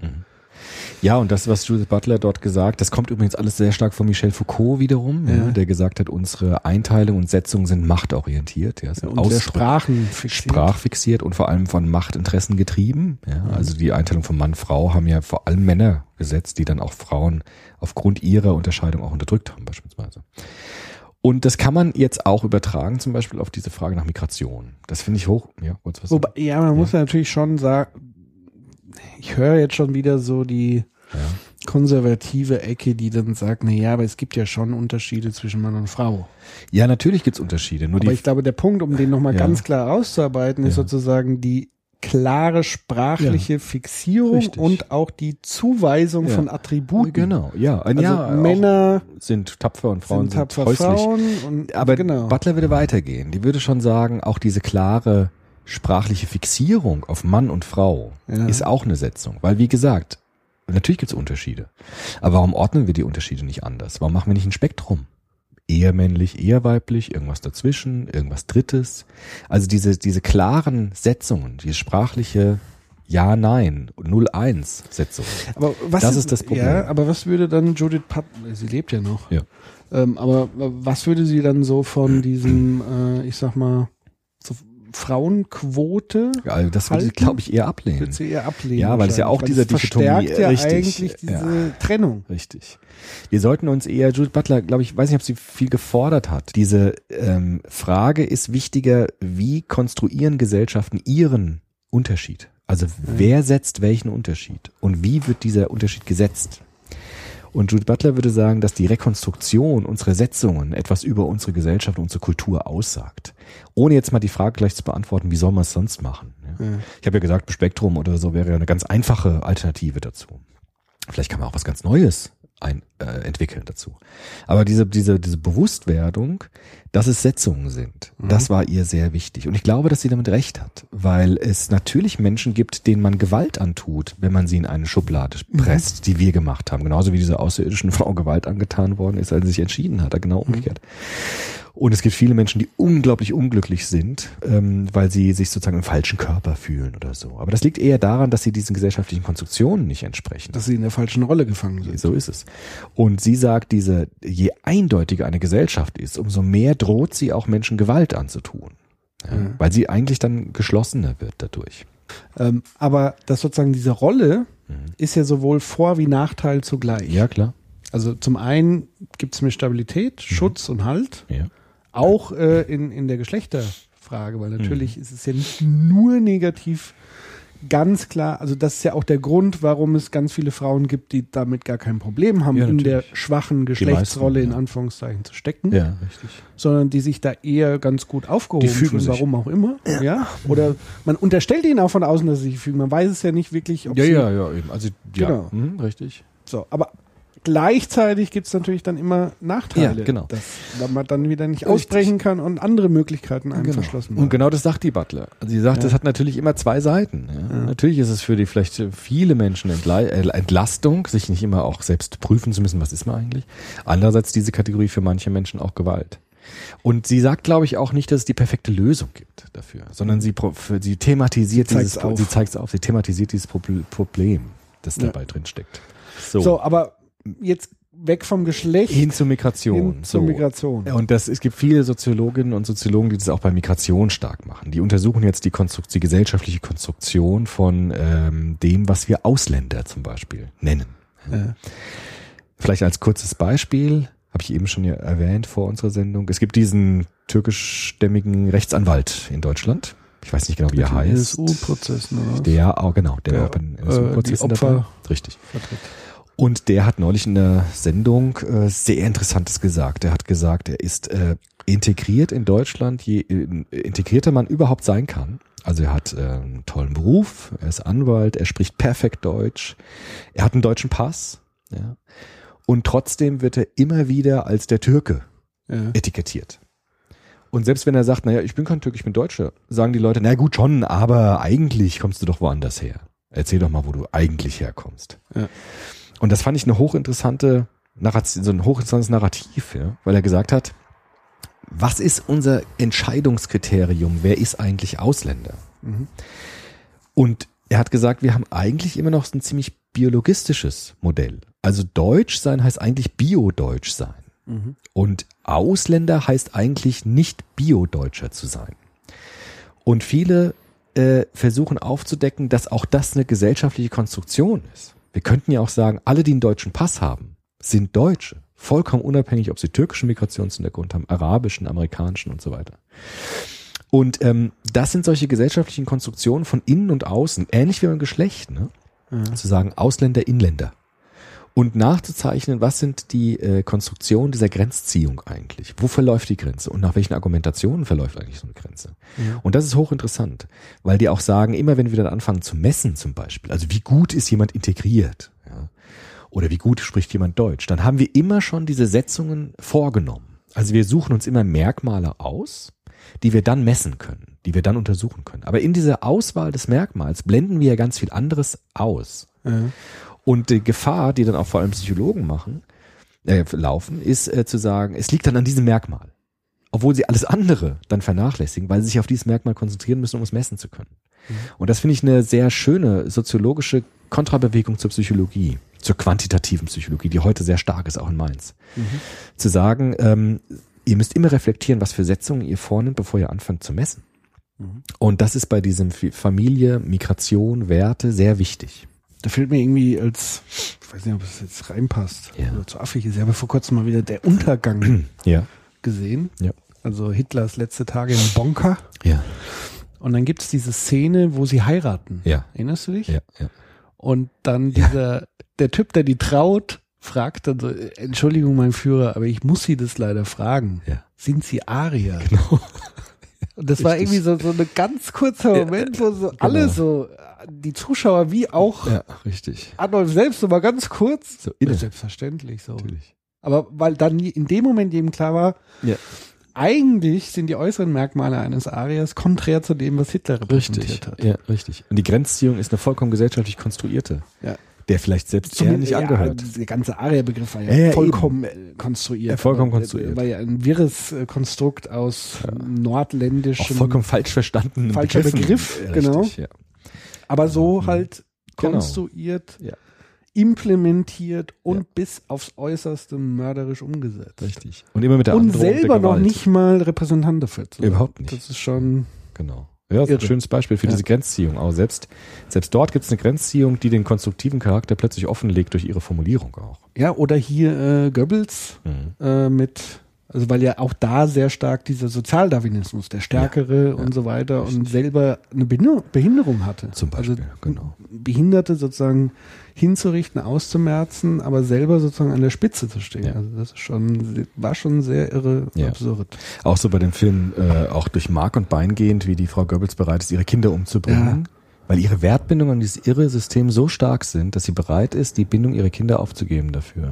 Das ist schon richtig irre. Genau, und ich glaube sechs Kinder oder Ja, was waren's. ja, genau. Und das sind äh, auch nochmal ein Hinweis auf diese Wertbindung, wie stark die sind ne? und wie bereit wir sind, die auszuagieren. Ja. Ja.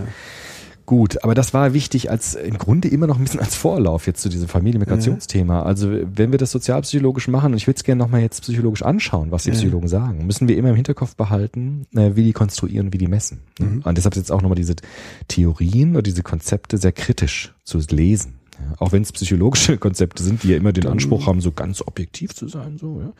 Aber sind sie natürlich nicht. Es gibt äh, bei Familie und Migration Ja. gibt es äh, sogenannte Push- und Pull-Faktoren. Da geht's jetzt Okay. schon los mit knallharten Begriffen. Ja. Push-Faktoren.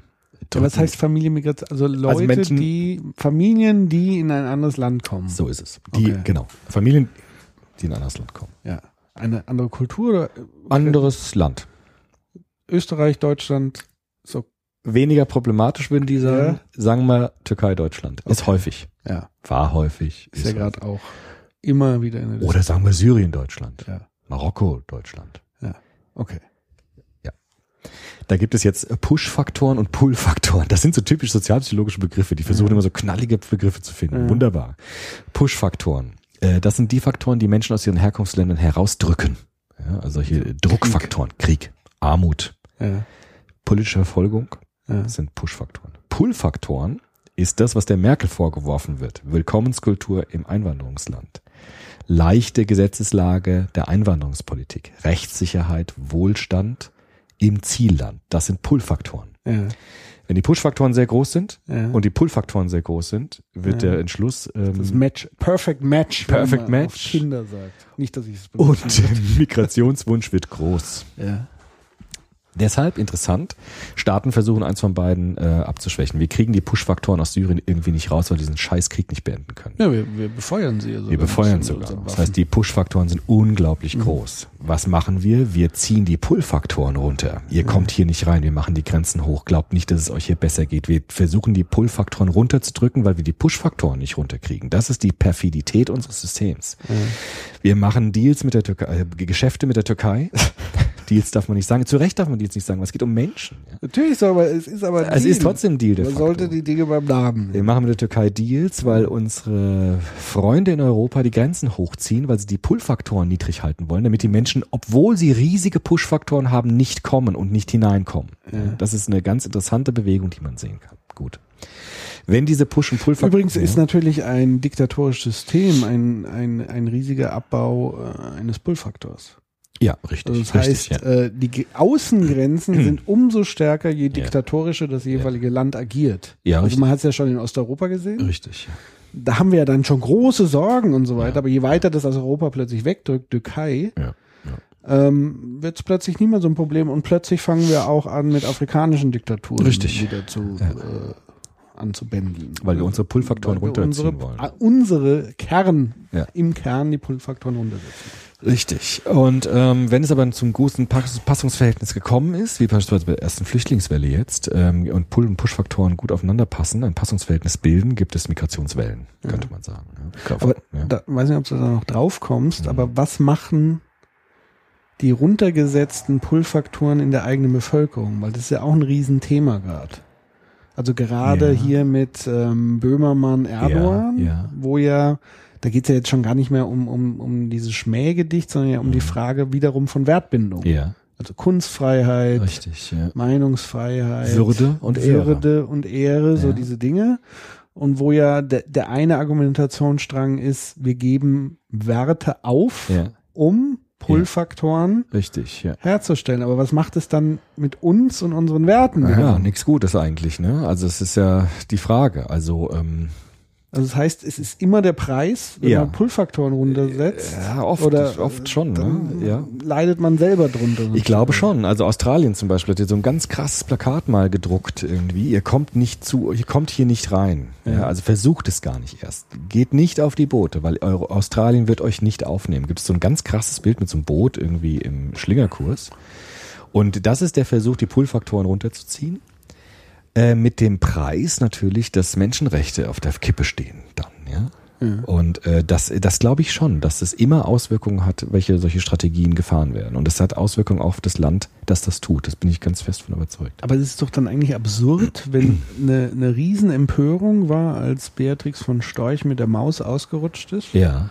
Und Ja, aus Versehen ihr Computer geschrieben Ja, hat, ja, genau. man müsste schießen an der Ja, Grenze. ja. Und jetzt ist es aber Realität. Also die Türkei baut Selbstschussanlagen. Richtig, ja. Und da ist die Empörung Ja. So mittel bis nicht vorhanden. Ja, richtig. Also das sind das sind offene Fragen. Ja. Ja. Äh, das, äh, ich habe darauf keine Antwort. Aber also das ist ein ist eher so au, aus den Augen, aus dem Sinn. Ja, schon, weit. natürlich schon, klar. Andererseits müssen wir äh, mit solchen fragwürdigen Leuten wie Erdogan Gesch äh, Geschäfte machen, weil wir einfach keine Unterstützung kriegen von bestimmten Ländern, die ihre Grenzen schließen und einfach keine Flüchtlinge aufnehmen. Ja, weil Und niemand bereit ist. Eben.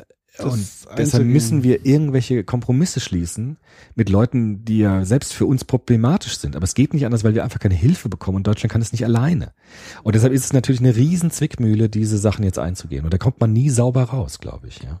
Und ich bin vor allem etwas empört über unsere Nachbarn, weil die uns einfach nicht helfen damit. Ja. Aber das heißt, ich bin ja eher empört über die angeblich vorhandenen europäischen Werte. Richtig, diese Wertbindungen waren viel schwächer, als wir dachten. Da sind wir wieder bei den Wertbindungen. Scheinbar gar nicht existent. Überhaupt nicht. Also zumindest nicht diese Wertbindung, die wir jetzt stark hochgehalten haben, Solidarität, Freiheit und so weiter. Es ging wahrscheinlich eher um Wertbindungen wie Wohlstand, die sich Menschen erhofft haben durch den Eintritt in die EU. Auch natürlich durchaus zu Recht, ja, weil sie natürlich auch Ja. ihren Wohlstand steigern wollten. Aber diese Wertbindungen europäischer Prägung, die waren anscheinend viel geringer, als wir dachten. Und das kommt jetzt in Krisensituationen zum Vorschein. Ne? Habe ich ja vorhin und gesagt. Äh, die nationalistischen Wertbindungen Richtig, steigen. die plötzlich. steigen und sind vielleicht schon immer stark gewesen und kommen jetzt zum Vorschein. Ja. Das heißt, wie ich vorhin sagte, in Krisensituationen wird offenbar, was dir wirklich wichtig ist. Okay. Und äh, als alles schön war in Europa und alles schön, da konnten wir alle sagen, wir sind alle brüderlich und solidarisch und Gerechtigkeit, wir wollen alle äh, Menschenrechte. Und wenn es jetzt ernst wird und es wirklich auf dem Prüfstand steht, dann wird offenbar, wie die Leute wirklich ticken. Mhm. Und das ist erschreckend zum Teil. Ja, aber es ist auch wichtig, weil es natürlich enttäuscht, damit aber auch eine Täuschung aufhebt und eine Illusion aufhebt. Übrigens, wenn wir äh, Europa so in die kritische Zange nehmen, dürfen wir natürlich nicht vergessen zu erwähnen, dass alle arabischen Staaten Ja, natürlich. mit ihren Wertbindungen des Ja. Islams Ja, ja. natürlich auch extrem Ja. daneben hauen. Gut, Ne? mit den Wertbindungen, äh, die sie, mit denen sie den Islam interpretieren. ne? ja, aber Ja. ich Es sage gibt mal nicht so, die Wertbindung des Islams, Ja, ja, sondern Wertbindungen mal- interpretieren den Islam. ja, ja, aber ich sag mal so, die Zugehörigkeit zu einer Islamin, auch wenn die sich spinnefeind sind zum Ja. Teil, aber es ist ja noch eine stärkere Bindung innerhalb islamischer Ja. Menschen Äh, äh, gegenüber Länder- wiederum stimmt. Christen und so Richtig. weiter. Ja, richtig. Also das heißt aber, dass gerade die genauso die Schotten dicht machen. Ja, klar. Ja, ja, auf jeden Fall. Und genau, also das ist ja auch so ein, zündeln auch wunderbar in diesen Ja, Kriegsgebieten mit und machen selbst die Schotten hoch. Das ist ein Skandal, aber das wurde auch schon alles politisch thematisiert. ja, gut, wir wollen ja ähm, weniger Politik Das machen. ist ein großes Problem und Ja. äh, das, ich sehe da auch einfach keine Lösung im Moment. Ja. Okay, Keine Push und Pull. Push- und Pull-Faktoren. So. So, jetzt gibt es Familien, die sich entschließen zu, zu gehen. Mhm. Jetzt gibt es da verschiedene Phasen, sagen die Sozialpsychologen. Äh, Psychologen arbeiten immer mit Phasen und Stufen, ja. Vielleicht muss man da noch erwähnen, Ja. dass es vielleicht auch nicht ganz so einfach ist, immer zu gehen. Äh, Ich sag, genau, jetzt kommen wir Ja, dazu. okay. Also, es gibt verschiedene Phasen. Die erste Phase ist die Vorbereitungsphase, Ja. sagen Psychologen. Die Familie denkt daran, das Heimatland zu verlassen. Es gibt dort unterschiedliche Gefühle, die können schwanken zwischen Euphorie und Angst. Wenn die Push-Faktoren unglaublich hoch sind und die Pull-Faktoren niedrig sind, steigt natürlich negative emotionaler Druck. Wenn ich aus Afrika in einem Schlauchboot von Schleppern meine Familie über einen Ozean geleiten muss, ohne zu wissen, ob ich da aufgenommen werde, ist der emotionale Druck unglaublich groß. Ich glaube, das können wir uns nicht vorstellen. Wir leben so am Zuckerguss auf der Sahnetorte, oder wie sagst du es immer? Oder dieses Disneyland, oder wie du es immer nennst. Lala-Land. Also Lala-Land, äh, was, ein, was eine Familie für einen Druck aushält, das äh, bereit ist, äh, in so einem Kahn äh, über den Ozean zu schippern, weil die Push-Faktoren so groß sind und die Pull-Faktoren so gering sind, dass der emotionale Druck einfach unerträglich sein muss. Das ist aber unterschiedlich. Je nachdem, wie Push- und Pull-Faktoren eben verteilt sind, steigt der emotionale Druck oder er sinkt etwas. Ja, wenn ich zum Beispiel schon Verwandtschaft habe in dem Einwanderungsland, in dem ich gehen will und es relativ klar ist, wo ich danach hinkomme und wie es mir dann geht, dann ist es wahrscheinlich der Druck eher Euphorie oder eher Freude auch, dass man, dass man gehen kann. Das ist halt sehr unterschiedlich, je nachdem, wo man herkommt, wie man gelebt hat und wie man gehen kann. Und es gibt ja quasi auch Migration ohne Push. Ähm, ja, aber fast nicht, oder? Naja, wenn Irgendeinen hier Push die Aus schon. Auswanderer auf Vox. Ja, Ja, das sind so äh, leicht, ist ja oftmals so ein bisschen Abenteuer. Na gut, okay, stimmt. Langeweile. okay, Langeweile ein. Push. Pff, Im weitesten, Sinne dann irgendwie schon, ne? Aber ähm, die erhoffen sich ja schon ein besseres Leben oder Neuanfang Ja, oder, einfach ein sowas. interessanteres. Interessant, Spannung, Abenteuer. Es können sogar auch, ja, warum nicht, auch Push-Faktoren sein, klar. Also, aber die sind ja sehr, ist- also die müssten jetzt nicht Eben, aus Deutschland genau. flüchten, Das ist sondern keine- es ist eher ja immer so die Abenteuer. Genau. Also es gibt keinen großen Druck dahinter. Glückeschmied. Genau. Also der Druck ist da relativ gering dann, ne? Oder vielleicht gar nicht gegeben. Das ist ja auch interessant, dass die ja so verehrt werden von uns. Wer? Die Wirtschaftsflüchtlinge aus Deutschland. Also in Anführungszeichen. Ja. Also die Auswanderer auf Vox. Ja. Das sind ja so Helden. Echt? Ja. Weiß ich nicht. Ja. die werden ja schon so als Helden inszeniert. Ach so. Ich dachte, Aber die werden die immer als Scheiternde. Wirtschaftliche, die zu uns kommen, nee, nicht immer. So. Also hier. Ich dachte, die scheitern alle. Nee, wie heißt denn der so. Conny so und so? Ach, der, ja, okay. Es kommt immer drauf an. Manche Kommt drauf an. scheitern, manche sind erfolgreich, aber das sind dann so die Helden. Okay. So die Pioniere. Ja. Das ist ja auch die alte USA-Geschichte. Ja, klar, das Europa. Ja, Migration. Ja. Neuer Kontinent, Indianer. Da waren die Killen. Pull-Faktoren halt sehr groß. Ne? Die Pull-Faktoren zum Beispiel religiöser. Und die Push waren sehr groß. Ja, aber vor allem auch die Pull-Faktoren im religiösen Sinne zum Beispiel. Die Jeremians zum Beispiel, die äh, protestantischen, äh, puritanischen Auswanderer, Ja. die haben ja gedacht, das ist das gelobte Land. Die haben ja die Bibel so interpretiert und haben gesagt, das gelobte Land, das, das äh, versprochen wurde, ist dieses neue Land. Und da waren die Pull-Faktoren unglaublich groß, weil sie dachten, das ist das Land, was Gott uns schenkt, was wir jetzt in einem neuen Leben äh, Aber, da, aber da mussten ja vorher schon welche da gewesen sein. Hm? Der, der Kontinent war ja noch gar nicht entdeckt. Äh, Doch, natürlich dann in der Einwanderung später. Ja, also wir reden jetzt okay. über das äh, 19. Ja, aber am 20. Anfang war ja schon Push im Sinne von immense Armut. Ja, das auch. Europa. Also die ersten Mayflower-Sachen, ja. das war natürlich eher Push, aber dann auch gerade diese religiösen Bewegungen waren hochgradig Pull-Faktoren. Die Calvinisten, die dann nach Amerika kamen im 8., 16., na, 17., 18. Jahrhundert, die hatten diese Pull-Faktoren ganz stark. Zweite Phase. Die Durchführung der Migration. Also man entschließt sich zu gehen. Äh, häufig interessantes Phänomen zu beobachten. Äh, meistens wandert der Vater als erster aus, der Mann der Familie wandert als erster aus. Danach werden die Frau und die Kinder nachgeholt. Dieser Familiennachzug. berühmte Familiennachzug, vor dem jeder Angst hat, weil man denkt, oh, die haben ja zehn Kinder, die kommen dann ja auch alle, wie soll das werden? Ne? Das sind die wunderbaren Rechnungen immer. Ja? Aber ich Jetzt sind es eine Million, gesagt, aber Angst, äh, dass nur einzelne einsame Männer, die Auch das Familie- richtig, ja. Hätte ich eher mehr Angst. äh, okay, es gibt vielleicht beide Narrative. Ne? Die Ja. Angst vom bösen, alleinstehenden Mann, der uns dann die Frauen wegnimmt. Ja. Oder äh, es sind jetzt ja eine Million, aber wenn die alle ihre zehnköpfige Familie nachholen, sind wir bei zehn Millionen, wie sollen wir das denn schaffen? Alle solche, so, sofort kommen solche Ängste dann hoch. Man nennt das aber auch, ähm, auch nicht sehr charmant, Kettenwanderung. Ja. Also einer geht vor und die anderen kommen nach. Ja. Der Pull-Faktor wird ge ge hochgezogen, wenn schon im Aufnahmeland Verwandte oder Angehörige leben. Klar.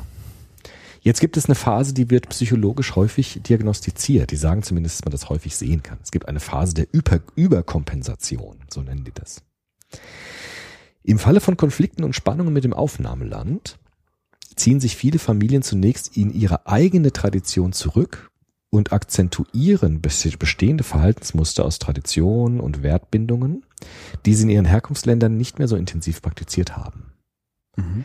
Das ist etwas, was Psychologen meinen, häufig sehen zu können. Mhm. Dass Familien bestimmte Werte stärker leben als ihrem Herkunftsland.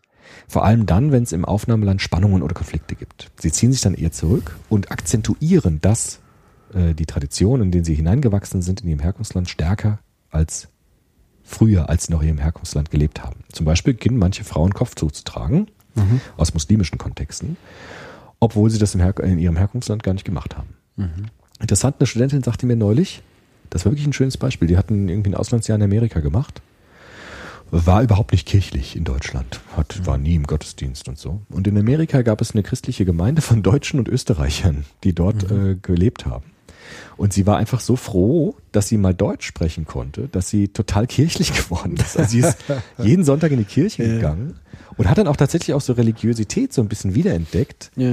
äh, weil sie gemerkt hat irgendwie, äh, das ist das ist total schön, weil sie Menschen mit- einfach Deutsche äh, mit Deutschen reden kann, Deutsch sprechen kann und so ein bisschen Heimat halt hat.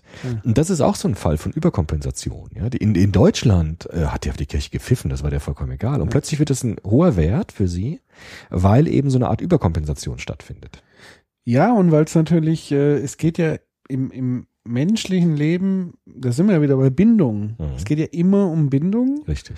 und es geht immer um Zugehörigkeit Genau. und Ausgrenzung. Ja, Also Ausgrenzung wäre Kappung von Bindung Ja. oder keine Möglichkeit haben, Bindung zu erstellen. Richtig. Und ein Mensch geht ein, wenn er keine Bindung herstellen kann. Und richtig. deswegen Genau. Irgendwann ist er so verzweifelt, dass Mhm. er alles tut, um irgendeine Bindung. Und Ja. dann ist natürlich die nächstlegende Bindung die, die man halt kennt. Ja. So. Die sich dann unter Umständen radikalisieren kann sogar. Absolut. Und natürlich, ich weiß nicht, inwieweit da noch das Thema Kulturschock Mhm. Da noch eine Rolle spielt. Wenn man sozusagen in ein Land kommt, hat man ja noch mal so einen zusätzlichen Kulturschock. Alles ist Mhm. anders. Ich Ja, muss, also mein ganzes Gehirn ist ja, Ja, ja. das passiert übrigens nicht nur, wenn du in ein Land gehst, sondern wenn du zum Beispiel eine neue Arbeitsstelle Absolut, ja, du kommst klar. in eine neue Kultur rein, Ganz auch wenn es die gleiche Sprache sprechen, aber dann doch nicht die gleiche Sprache sprechen, Richtig. weil dann werden über Projekte gesprochen, wo du noch nie was von gehört hast Natürlich. und es ist wieder eine andere Kodierung, andere Sprache, anderer Habitus und dann bist du erstmal geflasht Richtig. und Das- dann musst du dich erstmal zurechtfinden. Absolut. Und dann machst du Bündnisse Ja. und meistens tatsächlich dann mit Leuten, die entweder auch neu sind ja, ja. oder mit denen du schon vorneweg eine andere Bindung erfährst. Oder die vielleicht schon da waren, die schon von früher kennst, die auch gekommen sind. Genau, neu, ne? sowas. Also Richtig. da, wo schon du bestehende gemeinsame Bindungen erahnst, Genau. letztendlich. Und diese Dekompe Dekom äh, Quatsch, die Überkompensation ist natürlich umso naheliegender und stärker, je feindlicher dein neues Umfeld für dich ist. Ja. Zum Beispiel, als ich nach Gießen kam, hatte ich eine unglaubliche starke Überkompensation. Ja, also in Gießen habe ich angefangen, meine erste Stelle war das. Ja. Und es war so fremd und so Ja. anders. Gießen ist halt auch einfach eine scheiß Stadt. Ja, also äh, wenn man sie so Ich sieht, auch mal richtig. Also wenn man sie so sieht, ist es hässlich und grau und so. Und so genauso habe ich mich gefühlt. Ja. Und äh, ich hatte ein Riesenglück, dass die Studenten mich so gut aufgenommen haben. Also die haben mich dann im Grunde neue Bindungen geschaffen und aufgenommen und willkommen geheißen, sodass dann Gießen für mich sehr schnell schön geworden ist. Ja. Aber hätte ich das nicht gehabt, dann hätte ich mich vielleicht auch eher zurückgezogen und hätte dann mein eigenes Süppchen gekocht So und hätte dann, ich. Und dann ja. irgendwann geflüchtet. oder dann irgendwann gegangen wieder. Und soweit gehen Richtig. würde ich sagen, man muss diese Stadt sprengen. genau, das kann natürlich dann Die Radikalisierung. Radikalisierung, richtig. Und das ist etwas, was äh, du hast, ja- hast ja gesagt, das ist sowas, äh, was überall passiert, Ja. wenn was Neues kommt. Klein wie im Großen. Wie im Kleinen wie im Großen. Und natürlich ist es in so, einem, in so einer Migrationsgeschichte dann auch nochmal sehr stark, ja, dass so eine Überkompensation stattfinden kann. Und das ist halt, das ist halt der Knackpunkt, über den niemand öffentlich diskutiert. Nämlich Ja. was Integration wirklich bedeutet. Ja. Nämlich Angebote zu schaffen, Ja. Bindungen zu Richtig. knüpfen. Da geht es nicht genau. darum, hier hast du äh, äh, das Gesetzbuch vielleicht auf Arabisch, äh, mach hier den scheiß Sprachkurs und dann bist du integriert. Sondern es geht darum, Bindungen zu ermöglichen, Zugänge zu ermöglichen, Genau. aufeinander zuzugehen, Angebote zu schaffen. Und je Weil stärker. Ja. wer schafft denn die Angebote, wenn wir es nicht machen? ja, genau. Das sind die Salafisten. Ja, richtig. Genau. Das sind halt die ganzen Das sind halt Penner. Überkompensationen, Ja. richtig. Und die Überkompensation ist umso milder, je stärker die Angebote zu neuen Bindungen da sind. Ja. Das sagen auch Psychologen, ne? das sieht man auch. Also wenn das äh, Aufnahmeland, äh, eine Willkommenskultur ist ja ein bescheuerter Begriff eigentlich, Ja. aber er drückt natürlich was Richtiges aus. Also wenn die Bereitschaft, neue Bindungen einzugehen, auf beiden Seiten hoch ist Mhm. und die Einladung hoch ist, dann wird natürlich eine Überkompensation überflüssig. Das brauche ich dann nicht, dann kann ich mich nämlich wohlfühlen, auch in dem neuen Mhm. Ja. Land und möglichst schnell mich auch integrieren. Was dann passieren kann, ist die letzte Phase. Die Aber Moment ja. ganz kurz, willkommen, das ist mir nochmal wichtig, Ja. Willkommenskultur. Ich glaube also der Worst Case Ja. ist es eine Willkommenskultur zu predigen, weil es erhöht den Pull-Effekt Richtig. und dann das Gegenteil zu Richtig, tun. das ist genau wahr, ja. Das war ja auch einer der Probleme bei uns. Also das ist ja das Ja. Allerschlimmste, was man machen kann. Richtig, Letztendlich, oder? Genau. Ja, Das ja, heißt, wenn hätten wir es wirklich durchziehen müssen. Ja, oder gar nicht erst. Aber, Oder gar ja, nicht erst sagen. Aber, aber- wenn es gesagt ist, muss man es eigentlich Das durchziehen. ist Double Bind dann, genau. ja, weil sonst geht es gnadenlos in die Hose. Richtig. Das war ja auch Für alle Problem. Beteiligten, die, genau. Ja, genau. Letzte Phase, man nennt es dann die Phase der Dekomposition. Die kulturellen und traditionellen Verhältnisse in der Familie verändern sich dann durch die Migration. Das heißt, wenn ich neue Bindungen aufbaue zu Menschen, die in dem Land leben, in das ich einreise, ändern sich auch vielleicht meine Wertbindungen durch Integrationsprozesse und dadurch werden auch Familien neu strukturiert zum Beispiel. Also Kinder bekommen neue, neue Positionen, können Vermittler werden zum Beispiel zwischen, den, zwischen dem Herkunftsland und dem Heimatland. Ja? Können zum Beispiel für ihre Eltern ähm, Brücken bauen. Und die, Sofern sie das zulassen. sofern sie es zulassen. Und die äh, Kinder, die vorher eher abhängig waren, werden jetzt zu Spezialisten für das Land, in dem man lebt. Ja. Und solche äh, neuen Kompositionen in Familien entstehen dann zwangsläufig, weil sich dann die Rollen ändern, die Werte ändern sich und die Positionen der einzelnen Familienmitglieder ändern sich dann in einer Migrationsgeschichte. sagen.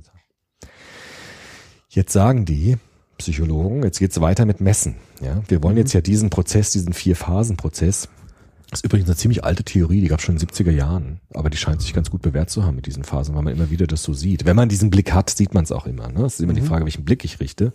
Aber wenn ich diese Perspektive auf das Problem lese, lege, dann lese ich immer wieder diese vier Stufen. Also häufig kommt es vor. Die müssen auch nicht alle der Reihenfolge nach durchgegangen werden. Es gibt auch Familien, die das gar nicht haben, diese vier Phasen. Aber es ist ein Phänomen, das man immer wieder beobachten kann. Die können auch übersprungen werden. Ja, das sind keine Stufen, aber es sind sozusagen äh, Merkmale, die immer wieder auch äh, sichtbar werden. Jetzt ist die Frage, bei Integration, äh, gibt es Psychologen, die sagen, wir müssen zwei Dinge messen. Das sind jetzt Setzungen. Jetzt kommen wir wieder vom Anfang. Ja, also was ist das Wichtige bei Migration? Jetzt sagen die, wenn wir messen wollen, statistisch messen wollen, müssen wir zwei Merkmale uns aussuchen. Und Sozialpsychologen sagen immer, es gibt irgendwie doch das Wichtige ist doch das Alte und das Neue in Beziehung zu setzen. Also die Wertbindungen, die ich mitbringe aus meinem Herkunftsland und die Werte in dem Land, in, den ich, in das ich hineingehe, das Aufnahmeland. Das heißt, es gibt zwei Merkmale, die sich Psychologen oftmals rausgesucht haben. Das ist jetzt diese Setzung. Ne? Damit habe ich schon eine Entscheidung getroffen, dass ich das wähle, als andere unberücksichtigt lasse. Und die sagen, diese zwei Items haben sie gebildet. Aneignung der neuen Kultur und Beibehaltung der alten Kultur.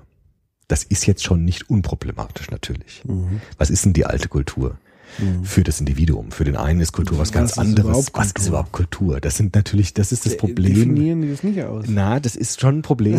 Na. Weil, na, das ist schon ein Problem. Mehr oder weniger definieren die das Ja, aus. aber die müssen ja Faktoren für Kultur festlegen. ja, richtig. Die sagen dann schon Sprache. sowas Sprache, Wertbindungen, Tradition, Religion, kulturelle Essen. Faktoren, Essen. Äh, Weiß ich nicht. Ja, schon. Also sie haben so, natürlich haben die dann Faktoren. Aber diese, alle diese Faktoren sind natürlich Entscheidungen, die die treffen, Setzungen, die sie Ja. vornehmen.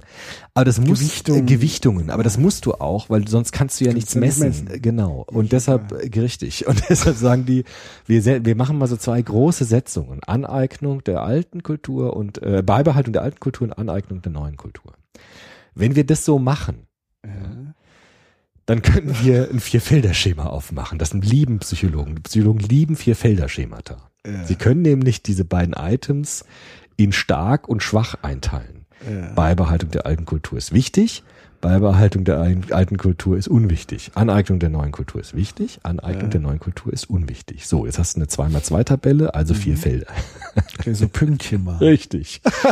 Das ist halt, äh, das ist halt deskriptive Das ist Statistik. halt so schön einfach. Ist halt so. Die machen das so.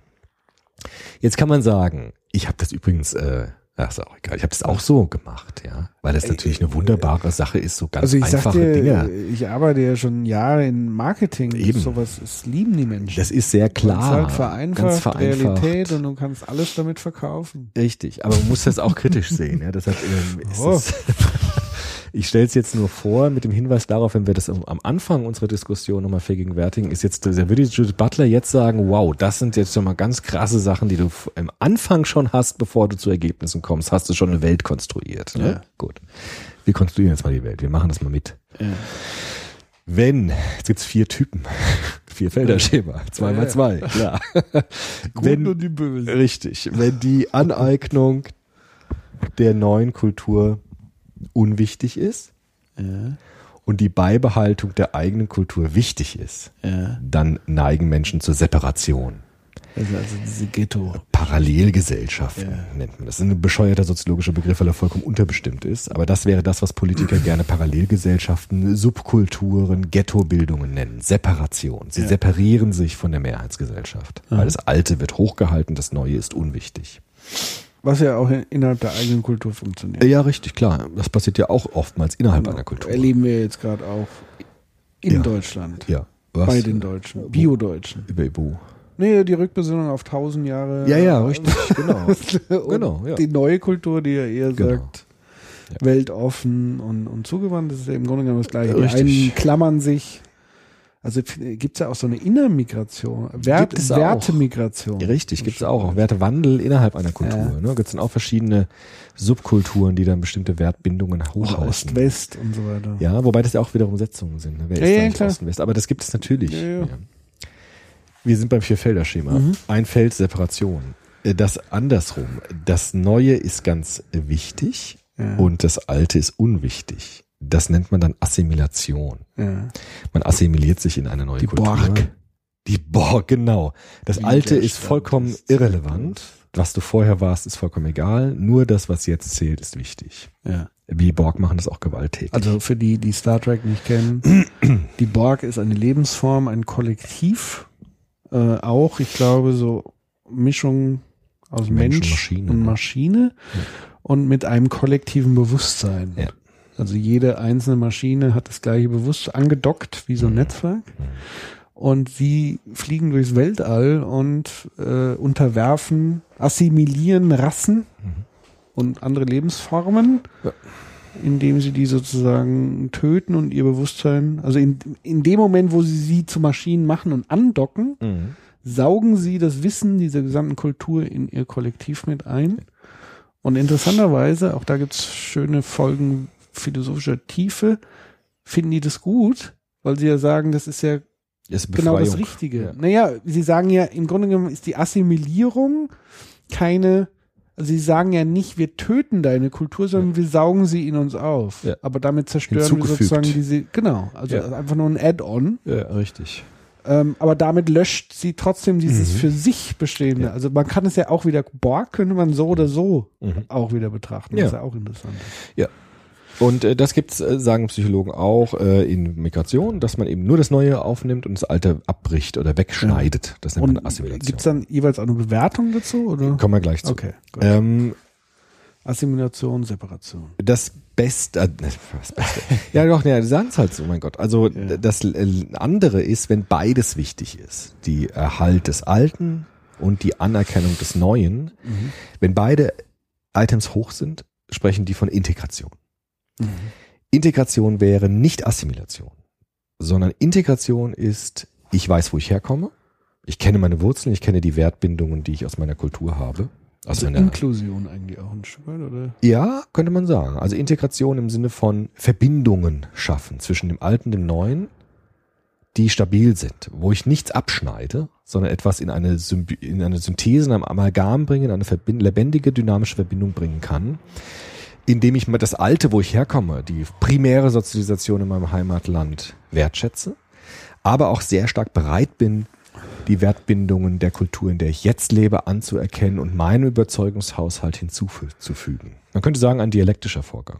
Das wäre ja dann, genau, also das wäre dann sozusagen all die Kulturkonflikte Ja, löst man im Sinne der bestehenden neuen Kultur ja, und alles andere bereichert ja. die bestehende und damit vergrößert sich insgesamt Der Handlungsspielraum. die nicht nur der anderen, sondern die gesamte Kultur. Genau. Das ist zum Beispiel ein Konzept, das äh, mein verehrter Lehrer Micha Brumlik sehr stark macht. Weil Brumlik sagt, wenn man migriert, ist es nicht nur wichtig, sich anzuschauen, äh, die Geschichte der Kultur, in die man hineinkommt, sondern auch die alte Kultur nochmal sich anzugucken. Wo komme ich her? Was ist eigentlich, äh, was macht meine Kultur eigentlich aus, aus der ich komme? Auch mit den Problemen, die ich habe, auch mit den Konflikten, die dort sind. Aber sozusagen Aufklärung in beide Richtungen zu machen. Die alte Kultur sich nochmal anzuschauen, anzueignen und auch Aufklär, also Bildung, sich bilden und die neue Kultur sich bilden. Also in beide Seiten sozusagen mit offenem Verstand hineinzugehen und dann Übersetzungsmöglichkeiten zu schaffen. Das ist der Prozess, den wir heute aus psychologischer Perspektive Integration nennen. Also das heißt ja eigentlich, dass das Hauptproblem Kulturrassismus ist. So ein Stück weit in, in dieser ganzen Thematik. Ja. Also das, was ja auch Adorno, wovor Ja, Adorno ja. gewarnt hat, weil er gesagt hat, kulturelle, nicht nur kulturelle Unterschiede, sondern die Bewertung Mhm. Von verschiedenen Kulturen, dass eine Kultur per se weniger wert sei Ja, als die das- eigene das oder die Problem, andere. Das bezeichnet er als Kulturrassismus Ja. und als neue Form des Das anderen- biologischen bi- Rassismus. biologischen Ja. Rassismus. Mhm. Ähm, dass sozusagen die Voraussetzung, also dass man sozusagen auf Augenhöhe Mhm. sich begegnet und sage, du bist von vornherein, gehe ich mit dir ins Gespräch, weil ich von vornherein nicht davon ausgehe, dass meine Kultur die bessere Kultur ist. Nur weil ich hier schon immer war Mhm. Oder weil ich so und so eine Geschichte habe. Mhm. Sondern zu sagen, ähm, du bist jetzt zwar hier in meinem Kulturraum, musst dich meinen Regeln anpassen, aber Ja. das heißt ja jetzt erstmal nicht, dass deine Kultur schlechter ist als auf keinen meine. Fall, richtig. Sondern wir gucken uns erstmal an Genau. und, geht es konform mit unseren Grundregeln? Ja.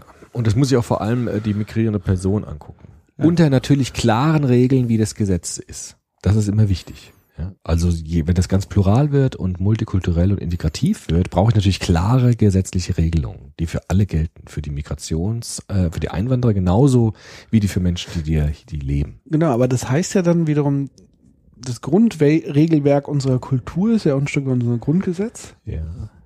Ja. Und ja. das sieht ja schon eine, ein, einen inklusiven Ansatz schon drin ja, vor. richtig. Da sind ja Religionsfreiheit. Religionsfreiheit, Genau.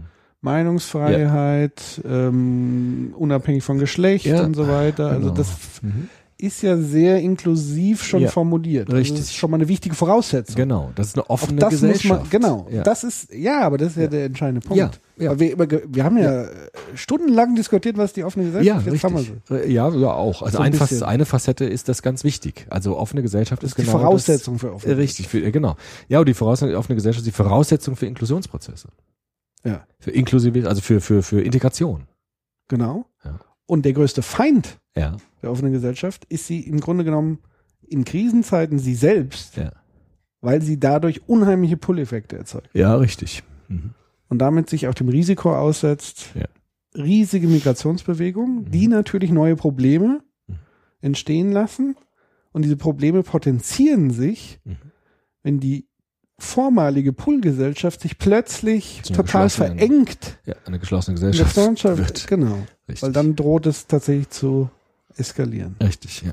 Ja, man könnte sagen, die Menschenrechte zielen auf Integration eigentlich. Ne? Das ist ihr Wesen, dass sie öff sich öffnen für integrative Prozesse. Ja, oder halt Inklusion, Ja. weil Integration ist mir auch schon fast wieder so ein bisschen. äh, Wenn es so gemeint ist, Ja, ne? genau. Also da viele setzen ja Integration mit Assimilation. Richtig, und das, das äh, sagen auch sogar die Sozialpsychologen. Das sollte man nicht machen, weil Integration ist was anderes als Assimilation. Ja. Ja, Warum? Weil, letzter Punkt Ja, kann man genau. ganz schnell machen.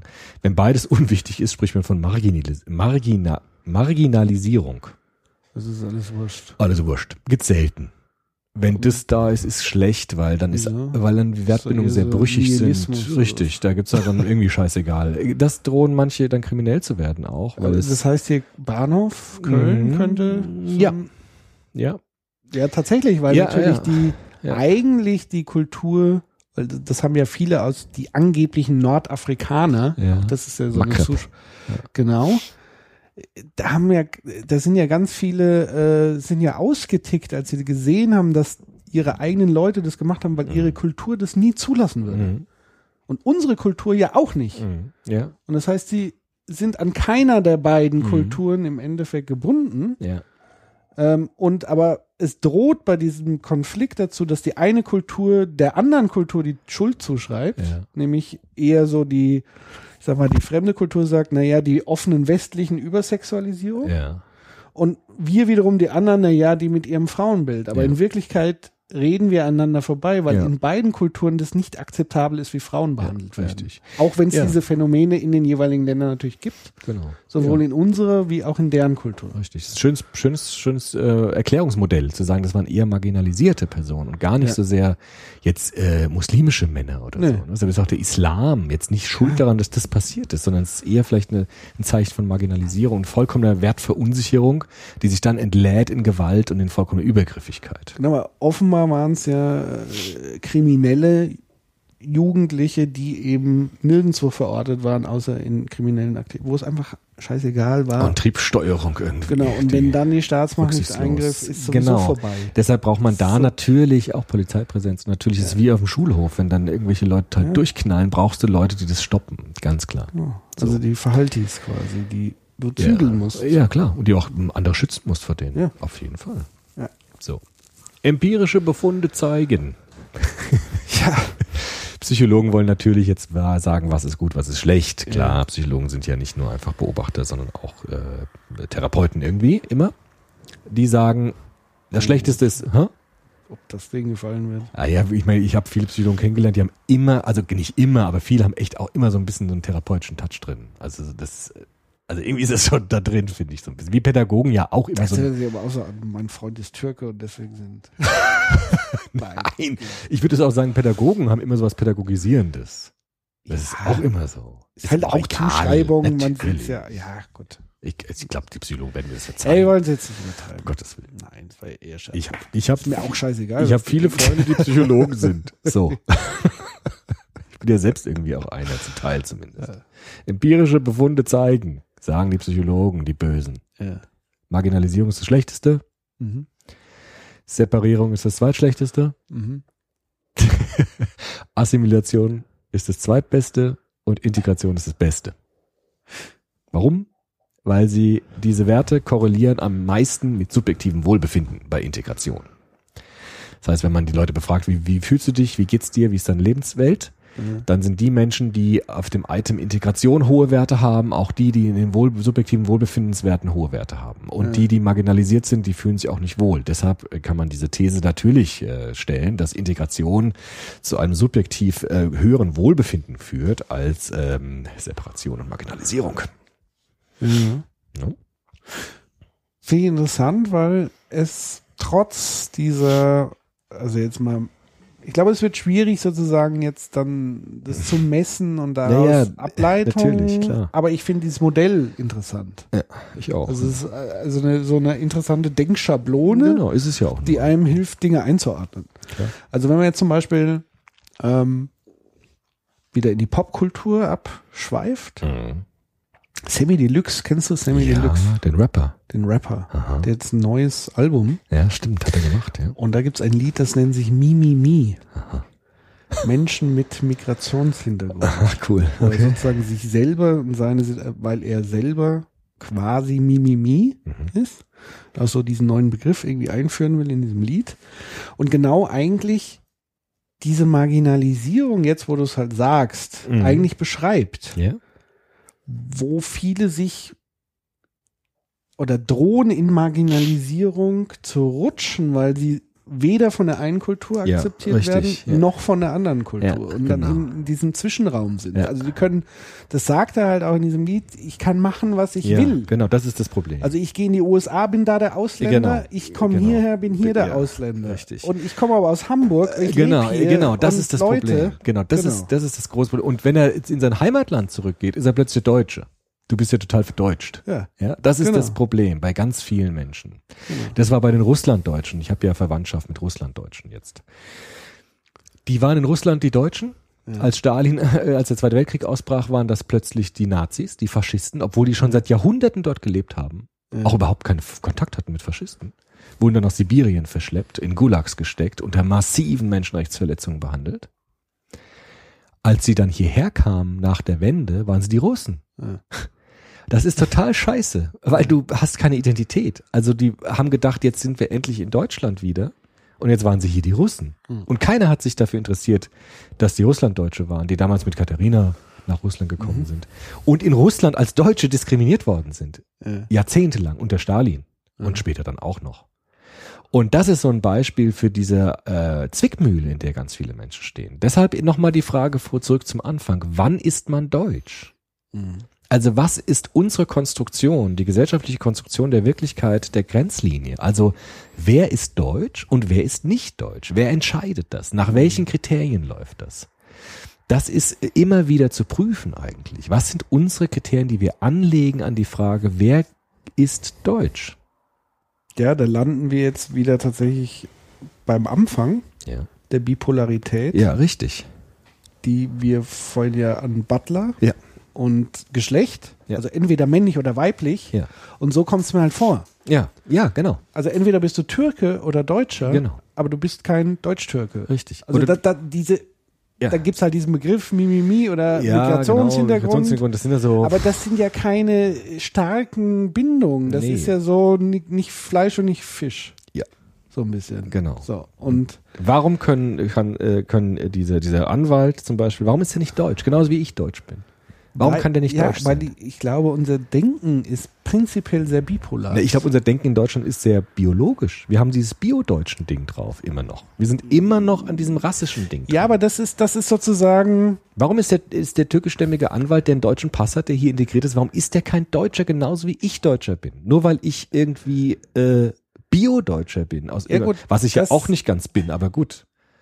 Ja, ja, aber Ja, das sind Ich sehe halt so aus. Ja, ja, aber das ist sozusagen, woran erkenne ich das? Das sind sozusagen äußere Merkmale. Ja, die aber dazu, die aber Identitätszuschreibung Also klar- dann hin nach sich Genau, ziehen. das hat so diese rassistische, Biologisch, die rassistische ja. Komponente. Richtig. Aber im Grunde liegt dieses dualistische, bipolare Denken vor. Also Ja. Das ist noch eher noch mal einen Schritt weiter sozusagen. Also ich habe ja, wenn ich dieses bipolare Denken nicht hätte, dann bräuchte ich diese äußeren Merkmale nicht, um das einzuordnen. Genau. Sondern Ja. schlecht, gut. Ja, ja. Aber dieses, ich glaube, dieses kategorische entweder oder Denken ist das Grundproblem. Weil es immer mit einer Grenzziehung zu tun Weil es hat. immer Zugehörigkeit, Abgrenzung Ja, und immer eine klare Linie ist. Ja. So. Und wenn wir diese Zwischenräume nicht zulassen, Mhm. Dann haben wir einfach auch, dann gibt's auch keine Integration. Ja, richtig. Das ist das Problem. Also wir können über Integration reden, uns fusselig reden. Ja. Wenn wir dieses bipolare Denken nicht durchbrechen, Richtig. wird es nie stattfinden. Genau. Deshalb zum Beispiel, wenn ich mal ganz polemisch sein darf, ich Ja. nehme der AfD zum Beispiel alle ihre Pseudo-Integrationssprüche einfach nicht ab. Ja, die sagen ja auch immer, wir wollen integrierte Die will Muslime. assimilieren. Genau. Aber das sagen sie ja offen. Aber das, also ein paar. aber die werden Höcke auch, sagt es offen. aber die werden auch assimilierte Migranten nicht akzeptieren, weil die niemals Deutsche werden. Für die kann man nicht deutsch sein, wenn man nicht das hat. Also das wird nie reichen. das, Der, man kann doch diesen Ja. Mhm. türkischen Rechtsanwalt auch als assimiliert bezeichnen. Der kann nicht Deutscher werden. Das sagt es auch. Ich kann doch nicht noch Deutsch. Was soll ich denn noch machen? Soll ich mir das Gesicht färben? Soll ich mich umoperieren lassen, damit ich eine helle Hautfarbe habe? ich kann es dir Das sagen. wird nie reichen bei denen. Doch, es wird dann reichen, wenn die wieder Armbinden einführen, Ja, oder so. Aber dann ist ja wo auch. AfD draufsteht. Ja, Nee, okay. ohne Scheiß, weil Ja. das machen sie ja gerade schon. Ja. Also es gibt sozusagen, es gibt ein schwarzes Mitglied, bei, also mit schwarzer Mhm. Hautfarbe, dunkler Hautfarbe, weiß nicht, was jetzt der korrekte Ausdruck ist, Merkmale. Ähm, da gibt's Mitglieder, äh, äh, es gibt sogar einen Syrer, der Mitglied ist und da auch Mhm. spricht und so weiter. Die werden dann sozusagen als Integrationsfiguren Ja, genau. gefeiert, Ja. aber nur, weil sie halt das Parteibuch haben. Ja, okay. Also das heißt, die haben wieder eine andere Bindung, verstehst ja, gut, du? klar. Aber werden die gleichen Menschen ohne sichtbare Zugehörigkeit ihrer Partei draußen rumlaufen, Dann sind's Ausländer. Dann sind es Ausländer. Richtig. Aber da sieht man auch, dass diese Konstruktion, Ja. Also die würden die, genauso wie es im Osten, das hat mir ja auch mal, ein, ich weiß nicht, ob ich das schon mal erzählt habe, äh, ein damaliger Kollege, äh, der mal erzählt hat, damals so im, im Osten mit dieser ganzen Nazi-Bewegung, die ja Mhm. tatsächlich da explodiert ist, auch so in diesem Kreis Wohlleben und Pipapo, in dieser äh, Bande da, und da gab's ähm, die Vietname, da gab's einen Vietnamese, der Nazi war. Ja, krass. Okay. Also nur weil er sich aber so Ja, ja, gekleidet ja. mitgemacht hat, Ja. die, also der hat sich da vollkommen assimiliert, Mhm. assimiliert und war aber innerhalb dieser Gruppe anerkannt. Aber stell dir vor, er zieht die Jacke aus genau. Dann. und ist er raus. Ja. Also das heißt, du musst sozusagen noch mal eine ja, das funktioniert halt immer nur in gewissen engen Wertesystemen. neuen Wertesystemen. Deswegen, das Ja. heißt, der der türkische Rechtsanwalt? Mhm. ja, noch niemals Türke, Ja. deutsche Ja, ja. Anwalt mit Ja. türkischen Ja. whatever, Türkischen Verwandten. genau, der ist vielleicht dann im Anwaltsverein der Deutsche oder keine Ahnung. Ja, aber er sagt, auch da wird er- genau, ja, genau. ja. Aber nicht in dem großen Nee. Spektren rein. Weil immer die Leute sagen, ja, ja gut, du hast einen deutschen Pass, aber jetzt sag mal, eigentlich kommst du doch woanders her. Jetzt sag mal, wo kommst du denn wirklich her? Das, du hast aber gut Deutsch. genau, du hast toll Deutsch gelernt. Aber jetzt sag mal, wo du wirklich herkommst. Und das, Genau. das kommst du nicht raus. Halt. Solange Ja. wir dieses Bio-deutsche Ding haben, kommt, kommt man nicht raus. Das Ja, zu mir niemand sagen, du hast toll Deutsch gelernt. Nee, vor allem, es gibt ja genug Deutsche, die eben nicht toll Deutsch sprechen. Eben. das will das auch nicht sagen. Ach, diese schwachsinnigen Integrationskriterien, äh, äh, die man irgendwann mal eingeführt hat. Wie, wie, wie viele deutsche Philosophen kennst du oder Schriftsteller? Und so gab es doch mal so einen Test, so einen Ja. Integrationstest. Also was da für Grenzlinien gezogen werden, das war ja immer der Witz, dass man dann den deutschen Politikern diesen Test vorgelegt hat. Die konnten den selbst nicht ausfüllen, weil sie keine drei deutschen Philosophen kannten. Also dass diese Grenzlinien manchmal so schwachsinnig sind und einfach Konstruktionen sind, die mit Gewalt verbunden sind. Das muss man sich schon klar machen. Ja. Das werfe ich dann auch schon diesen psychologischen Tests manchmal vor, ja, dass sie zu wenig reflektieren, dass ihre Itemauswahl eine Grenzkonstruktion beinhaltet, die schon Wirklichkeit schafft, bevor sie sie untersucht. Das müsstest du als Konstruktivist eigentlich unterschreiben. Ja, ja tue ich ja Ja, auch, ja. letztendlich. Ja. Aber andererseits greift sie ja auch bestehende Konstruktionen wiederum auf. Natürlich. Aber dadurch verstärkt sie sie. auch. Vielleicht, aber natürlich, wenn du was messen willst, musst du das machen. Du kommst nicht dran rum. Ne? Von daher auch wieder zugestanden. Man kann das ja machen. Man muss nur reflektieren, dass man es tut, finde ich. Ja, das ist wichtig. Man kann ja auch nicht sagen, wir lassen das jetzt. Das ist ja auch Quatsch. Ja, aber was, was heißt denn das dann? Naja, das heißt, Integration ist gar nicht möglich? Doch, naja, was, ja, natürlich ist es möglich. Nur wir müssen uns äh, erstmal überlegen, was meinen wir damit? Und wo sind unsere Grenzziehungen eigentlich von Deutsch, nicht Deutsch? Und was wollen wir eigentlich voneinander? Ja? Ja, wir müssten ja eigentlich eine neue Überkategorie schaffen, sowas wie Mensch. Mensch, ja, oder Person oder so. Ja. Oder vielleicht auch mal konsequent eine rechtsstaatliche Perspektive einnehmen. Es gibt Kriminelle und Nicht-Kriminelle. Ja. Ja, das wäre vielleicht schon interessanter als jetzt äh, Maghreb-Leute, die per se als kriminell etikettiert werden und Deutsche, die per se als äh, Wohlbürger definiert werden. Was ich mich halt gerade wirklich frage, ist das ein Westeuropä, also ist das ein, auch wieder ein kulturspezifisches Ich glaub, ich Phänomen? nicht. Ich glaub, das gibt's überall. So von der Denke her. Also gibt's das gibt's vielleicht überall. irgendwie Bevölkerungsgruppen, die, die dem Fremden auch gegenüber Ja gut, Amerika. Amerika könnte man sagen, we are all Americans. Ne? Das steht auf der Freiheitsstatue. Egal, wo ihr Ja, herkommt, aber- gibt's auch dann Rassisten in Amerika. Aber ich glaube schon, dass da vielleicht der Einwanderergeist so stark ist, dass man wirklich sagen kann, wir sind alle Amerikaner, vollkommen unabhängig von unserer Hautfarbe oder unserer Ethnie. Das ist vielleicht Ja gut, schon ein das- bisschen das anders. Ist sozusagen ja. der Versuch, das zu reframen, was vorher nicht der Fall war. Also durch Sklaverei und so weiter. Ja, richtig, Sklaverei die nicht. Apartheid, Du hattest der Das stimmt, die Apartheid Ganz ist ganz krasse klar Apartheid rassistische Grenzziehung. Ja. Aber ich glaube, dieser, dieser Einwanderungsgedanke, der Schöpfungsgedanke Amerikas äh, ist vielleicht schon stärker auf Integration nochmal aus als der in Europa. Aber das war, glaube ich, auch eher ein Reframing dann mit. Also es war ja vorher immer ein Einwanderungsland, was aber immer nur Einwanderung von Europa als legitime Einwanderung gesehen Ja. hat, weil Sklaven kamen ja eher aus Afrika, das waren ja keine Einwanderer, sondern Hm. in dem Sinne Arbeitskräfte, So Tiere. so Tiere. Und das hat sich ja dann erst äh, mit Bürgerkrieg, Ja. So der erste Einschnitt, aber kulturell hat es ganz lange gedauert. Ja, Eigentlich noch. 60er, immer noch heute, noch. aber dann so das nächste Einschneiden, äh, Ja. 60er Jahre Bürgerrechtsbewegung und so diese Richtig. Aufhebung der politischen Ja. Apartheid. Und heute merkt man immer noch, man knabbert dran. Natürlich. Auch schön Martin Luther King zum Beispiel, der schöne Rede, I have a dream. Ja, Ich habe den Traum einer neuen Grenzziehung. ja. Ja, dass jeder Mensch nach dem Charakter beurteilt wird und nicht nach der nicht äh, nach der Farbe seiner Haut. Das war sein Satz. Ja. Ja. Wenn man ihn poststrukturell liest, ist es der ist es der Kampf gegen die Grenzziehung der Hautfarbe und an die Einführung einer neuen Kategorie, nämlich die des Charakters, der eine ganz andere Kategorie ist als der der Hautfarbe. Das war sein Traum und er hat es extra Traum genannt, weil er gesagt hat, das ist ein langer Weg dorthin, aber es ist ein Ideal, das besser für die Menschen ist als die rassistische Unterscheidung. Mhm. Ja, und das ist, finde ich, in diesem Satz kommt es sehr schön durch. Ja, dass meine Kinder in einem Land leben werden, in dem man sie nach ihrem Charakter beurteilt und nicht nach ihrer Hautfarbe. Die Einführung, äh, die, das Plädieren für eine neue Kategorie. Auch King wusste, dass man Kategorien braucht. Aber, wir, aber er hat reflektiert, dass die Kategorien, die wir bisher haben, äh, viel Leid verursachen einfach für die Menschen, die damit unterdrückt werden. ja. Und dann hat man ihn erschossen. Ja, richtig, weil Unangenehm. ja, genau. So. Ähm, Jetzt, äh, noch Ja. was dazu? Ich Ja. hätte noch ein bisschen was. ja, mach doch. Ja, also Familie jetzt nochmal hineinzunehmen. Ja. Was heißt es jetzt für die Familien? Wir haben über Integration gesprochen, Assimilation. Es ist ja nicht nur so, dass Familien im Ganzen sich separieren oder integrieren oder assimilieren, sondern in den Familien gibt es ja auch große Unterschiede. Wer da sich assimiliert, wer da sich separiert und da knallt es natürlich manchmal. Auch wieder popkulturelle Referenz. Ja, Wunderbarer Film. Willkommen in Alemannia. Kennst ja, schon mal gehört, ich hatte ihn nie gesehen. Super cooler Film, kann ich nur empfehlen. Da geht es um den die mehrere Generationen von türkischen, Mhm. also so der die erste Generation türkischer Gastarbeiter, die nach Deutschland kommen, Mhm.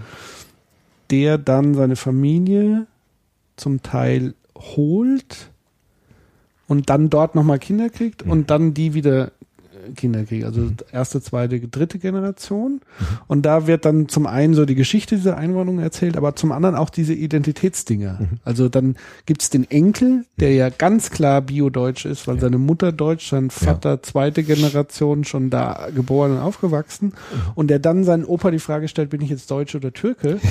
Und seine Mutter sagt, natürlich bist du Deutscher und sein Opa sagt, natürlich bist du Türke. genau. Und so, also es ist ein ganz Grenzziehung, ja, richtig. witziger Film, der so dieses Ganze, was auch extrem cool gemacht ist an dem Film, die kommen nach Deutschland und die Tonspur ist dann so, dass die Deutschen so ganz komisch sprechen. Mhm. Okay. Also die Türken sprechen Deutsch Ja. dann in dem, äh, aber es soll dann Okay, türkisch sein und okay. die Deutschen sprechen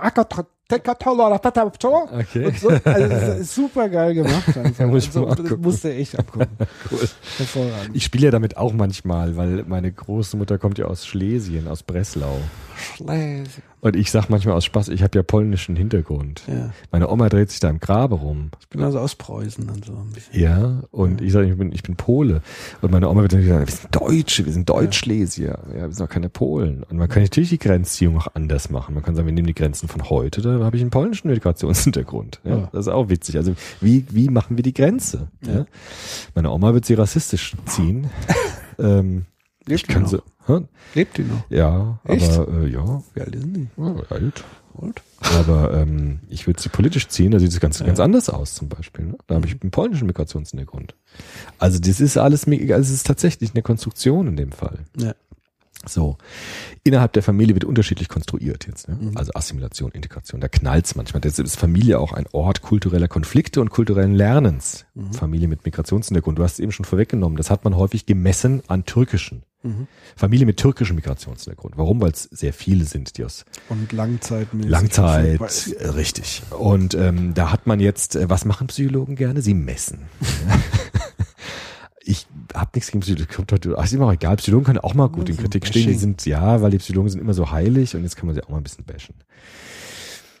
Die Psychologen haben gemessen, indem sie zwei Items entwickelt haben, ganz äh, kreativ. Sie haben nämlich gesagt, es sieht doch so aus, oder äh, die Erfahrung zeigt, dass es so zwei äh, Merkmale gibt in Familien. Es gibt einmal ökonomisch-utilitaristische Erwartungen an die Kinder und es gibt auf der anderen Seite psychologisch-emotionale Erwartungen an die Kinder. Was meinen die? Sie meinen, ökonomisch-utilitaristische Erwartungen heißt, ich erwarte von meinen Kindern, dass sie mir als Erwachsene helfen auch. Dass sie äh, mir im Alter helfen, dass sie mich auch versorgen, dass sie teilhaben an der Familienökonomie, deshalb ökonomisch, und dass sie für die Gemeinschaft Leistung erbringen. Das psychologisch-emotionale heißt, äh, meine Kinder sind Teil meiner Selbstverwirklichung. Aus Liebe heraus habe ich meine Kinder, ich sehe Kinder als Geschenke an. Ich erwarte nicht, dass meine Kinder mich versorgen, sondern ich versorge meine Kinder und habe eine emotionale Nähe, Bindungserwartung an sie und keine Erwartung an Versorgung und Teilhabe am ökonomischen Status der Familie. So. Das sind krasse Setzungen. Ja gut, allein die Trennung ist ja absurd. Ganz schwierig. Was machen Psychologen? Sie wollen messen. Deshalb machen sie jetzt diese Trennung. Das ist eine Setzung. Wenn man die Setzung jetzt anlegt, kommen tolle Zahlen raus. es gibt psychologisch starke Unterschiede in Herkunftsfamilien bei der Frage, ob Kinder als Hilfe im Alter wahrgenommen werden. So, kannst du dir schon denken, was jetzt kommt? Deutsche Väter sagen zu neun Prozent, dass sie das wollen. Deutsche Mütter zu elf Prozent, dass sie das wollen. Türkische Väter sagen das zu 73 Prozent. Türkische Mütter zu 68 Prozent. Daraus schließen jetzt, ja, wir haben ja SPSS, können wir Korrelation messen. Daraus schließen sie jetzt, dass Familien mit türkischem Migrationshintergrund eher ein Interesse an utilitaristischen Erwartungen haben und deutsche Familien, was heißt jetzt Deutsch und was heißt Türkisch, ne? auch schon Widersetzungen, ganz klar. Deutsche Familien eher ein, Und ein wie sind die Kodierungen? Wie sind die Kodierungen? Wie wird es erfasst? Also Ganz Eine schwierig. Frage, die ich würde ja nie in meinem deutschen Wertekontext zugeben. Ich habe natürlich auch ökonomische Interessen, weil das ja wiederum eher als Fouibet genau. Das gesehen wird. müssen wir alles jetzt immer Ja. ausblenden. Ist alles richtig. Ja. Also die blenden das Und vielleicht ist dann wiederum für die türkische Familie die Versorgung ein selbstverständlicher Teil einer emotionalen Bindung. Richtig. Natürlich gegenseitig. Genau. Also Bindung ist ja immer gegenseitig und Liebe ist Wobei halt, schließt ja nicht das, aus. das haben sie sogar schon mit berücksichtigt. Okay, also ja, das immerhin. haben sie gesagt, das könnte auch sein. Ja. Aber wenn man das so misst, kommt es raus. Aber Jetzt- gut, man kann ja, sagen, äh, die deutsche Kultur hat natürlich sowas wie ein Rentensystem, was die Türkei Richtig, ja genau, nicht das hatte. sagen die auch. Richtig, Ja. genau, das sagen die auch. Dass moderne und plurale Gesellschaften sich dadurch auszeichnen, dass das, äh, dass das outgesourced worden ist. Genau. Ne? Auf gemeinschaftlich, politisch. Richtig. Oder die, Solidar oder die Solidargemeinschaft. Äh, Genau. Und ähm, äh, Kulturen, die eher traditionell orientiert sind, macht das die Familie. Mhm. Genau. Das sagen die auch. Das ist auch ein Erklärungsmuster für Ja. die. Ähm, zumindest gibt es aber da unterschiedliche Wertbindungen anscheinend. Jetzt sagen die fairerweise, Familie mit türkischer Herkunft heißt nicht, dass die Werte bei der psychologisch-emotionalen äh, Dimension niedrig sind. Die sind auch hoch. Ja. Das heißt, bei türkischen Familien äh, gibt es eine sogenannte multifaktorielle Beziehung. Mhm. Die werden psychologisch-emotional adressiert, die Kinder, mit ganz viel Liebe auch, mit ganz viel Bindung, ganz viel Wärme, aber auch utilitaristisch-ökonomisch. Ich erwarte von dir auch etwas für Ja. uns, ja, kollektiv Ja. äh, Bewusstsein. Jetzt kann es sein, dass das Konfliktniveau in den Familien steigt, wenn es eine Diskrepanz zwischen dem Integrationsniveau der Eltern und jenem ihrer jugendlichen Kinder da ist. Kinder sind sehr stark integriert, Mhm. die Eltern sind zum Teil separiert. Oder umgekehrt, die Jugendlichen sind separiert und die Eltern sind integriert. Oder die Jugendlichen sind assimiliert und die Eltern sind separiert. Das wäre der krasseste Unterschied. Ne? Mhm. Oder die Kinder sind separiert und die Eltern sind integriert. Mhm. Oder assimiliert und integriert. Mhm. Und wenn es diese Spannungen gibt, dann macht sich das in der Lebenswelt der Familie bemerkbar. Mhm. Mögliche Folgen? Mhm. Psychologisch, Rückzug und Depression, Aggression oder auch Identifikation mit radikalen Gruppen. Ja. Ich finde diesen Satz interessant, äh, Separation versus äh, Integration.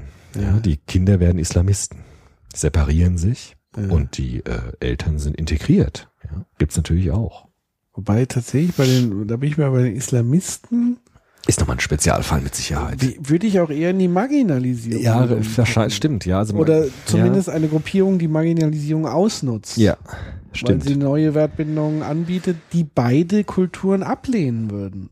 Richtig. Die sind ja auch gegen die Eltern, die sind ja auch gegen die türkische Kultur Ja, dann zum meine, Teil. äh, Und nur das, ihr seid ja auch verwässert und so. Richtig, ja, das stimmt, Also das ist immer ein Großteil Sonderfall. der Mhm. islamischen Kultur, wenn man das so islamische Kultur überhaupt nennen kann, Mhm. aber die, die man da zugehörig setzt, die lehnen das ja genauso ab, wie wir das ablehnen. Richtig, genau. Ja, ist eigentlich eine Marginalisierung. Und das heißt, die nutzen die marginalisierten ähm, Leute. Richtig. Ziehen die raus und versuchen neue, starke Wertbindungen auszubilden. Genau. Richtig. Die sagen jetzt, die Psychologen, wenn man diese Items ernst nimmt und die miteinander korreliert und durchrechnet, äh, gibt es zwei Möglichkeiten. Kinder können natürlich zum Medium der Vermittlung werden, Mhm. also Akkul- Akkulturationsvermittler für ihre Eltern auch. Sie können auch Behördengänge zum Beispiel übernehmen, vor allem Ja. dann, wenn sie besser Deutsch sprechen als ihre Eltern.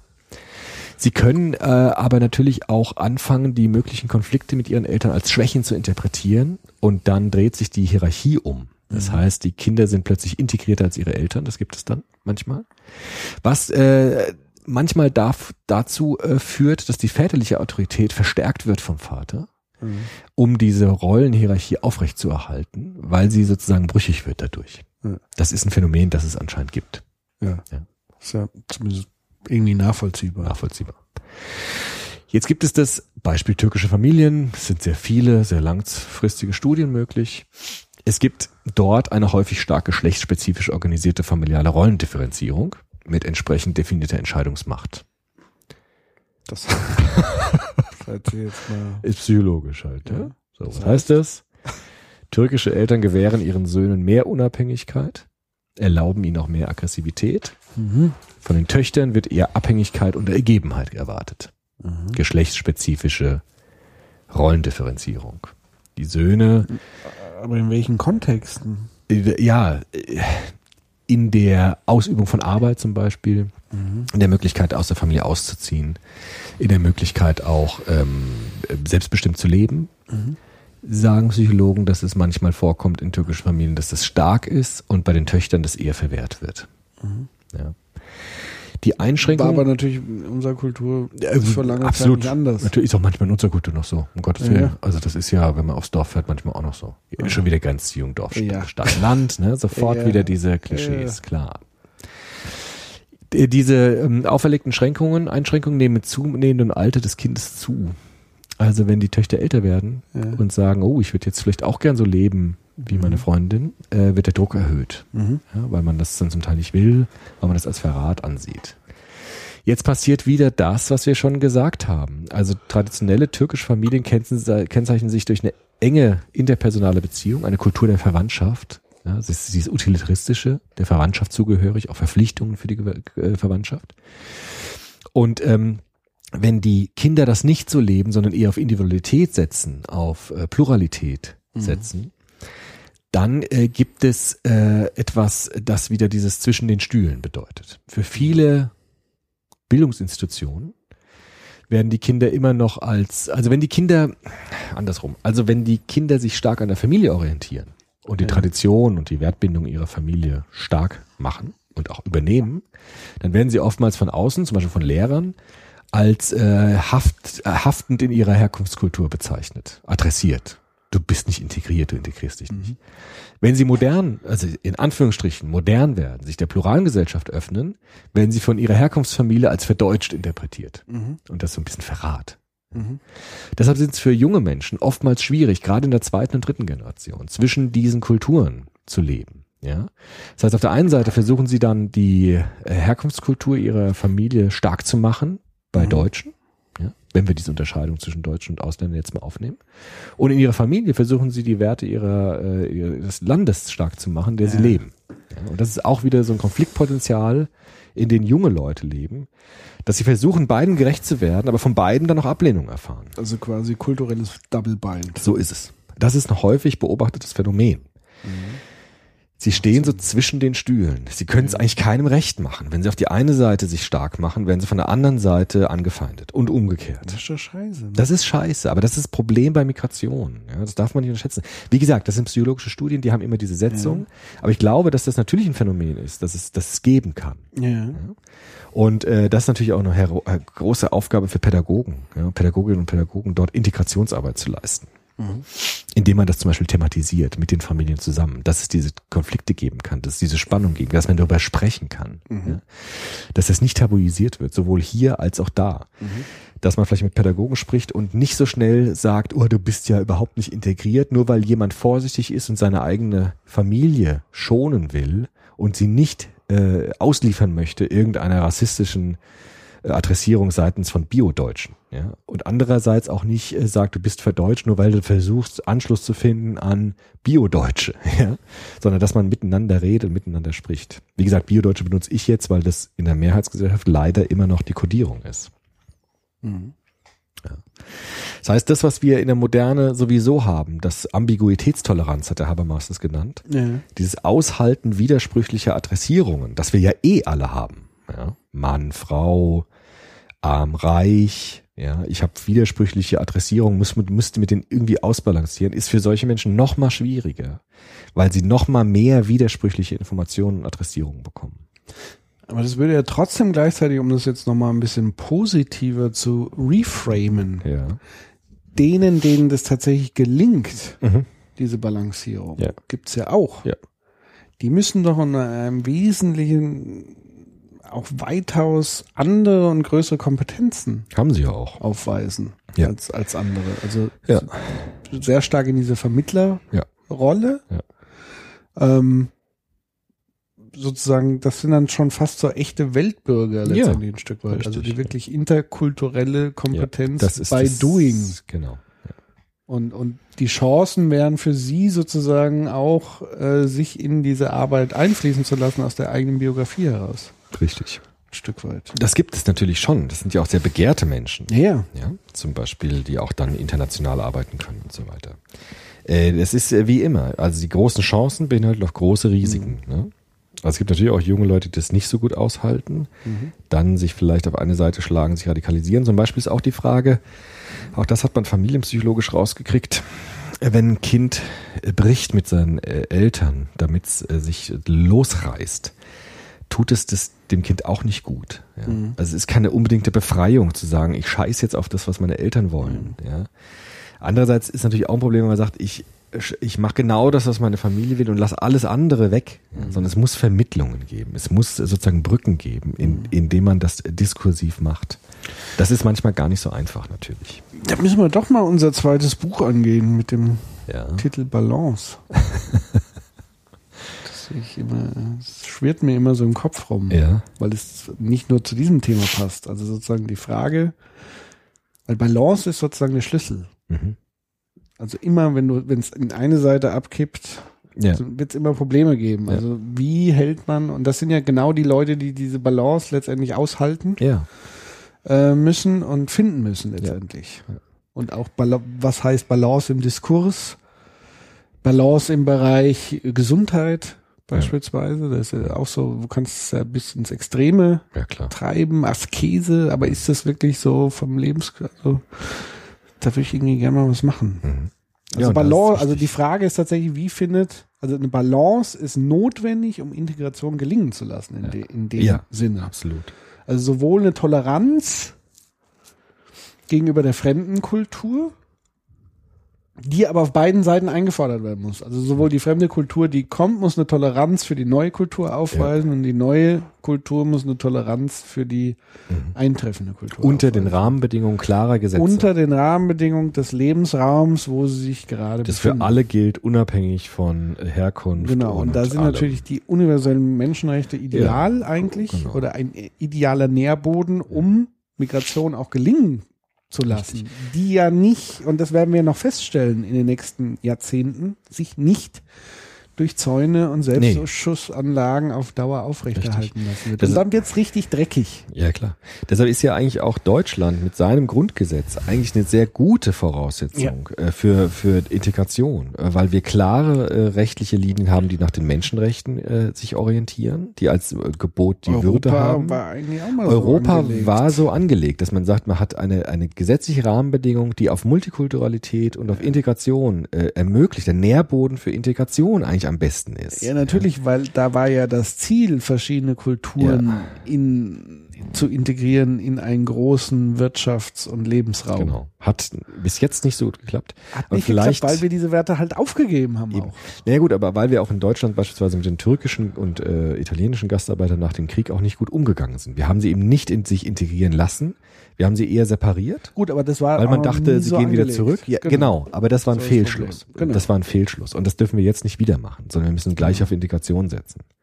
Weil wir dafür eigentlich die richtigen Rahmenbedingungen haben. Ich glaube, das hat die Merkel auch gemeint mit ihrem Wir schaffen das. Ich glaube gar nicht, dass sie unbedingt gemeint hat, dass wir diese Kraftanstrengung jetzt in allen Fällen durchziehen müssen, sondern sie hat gemeint, wir schaffen das, weil wir die besten Voraussetzungen dafür haben.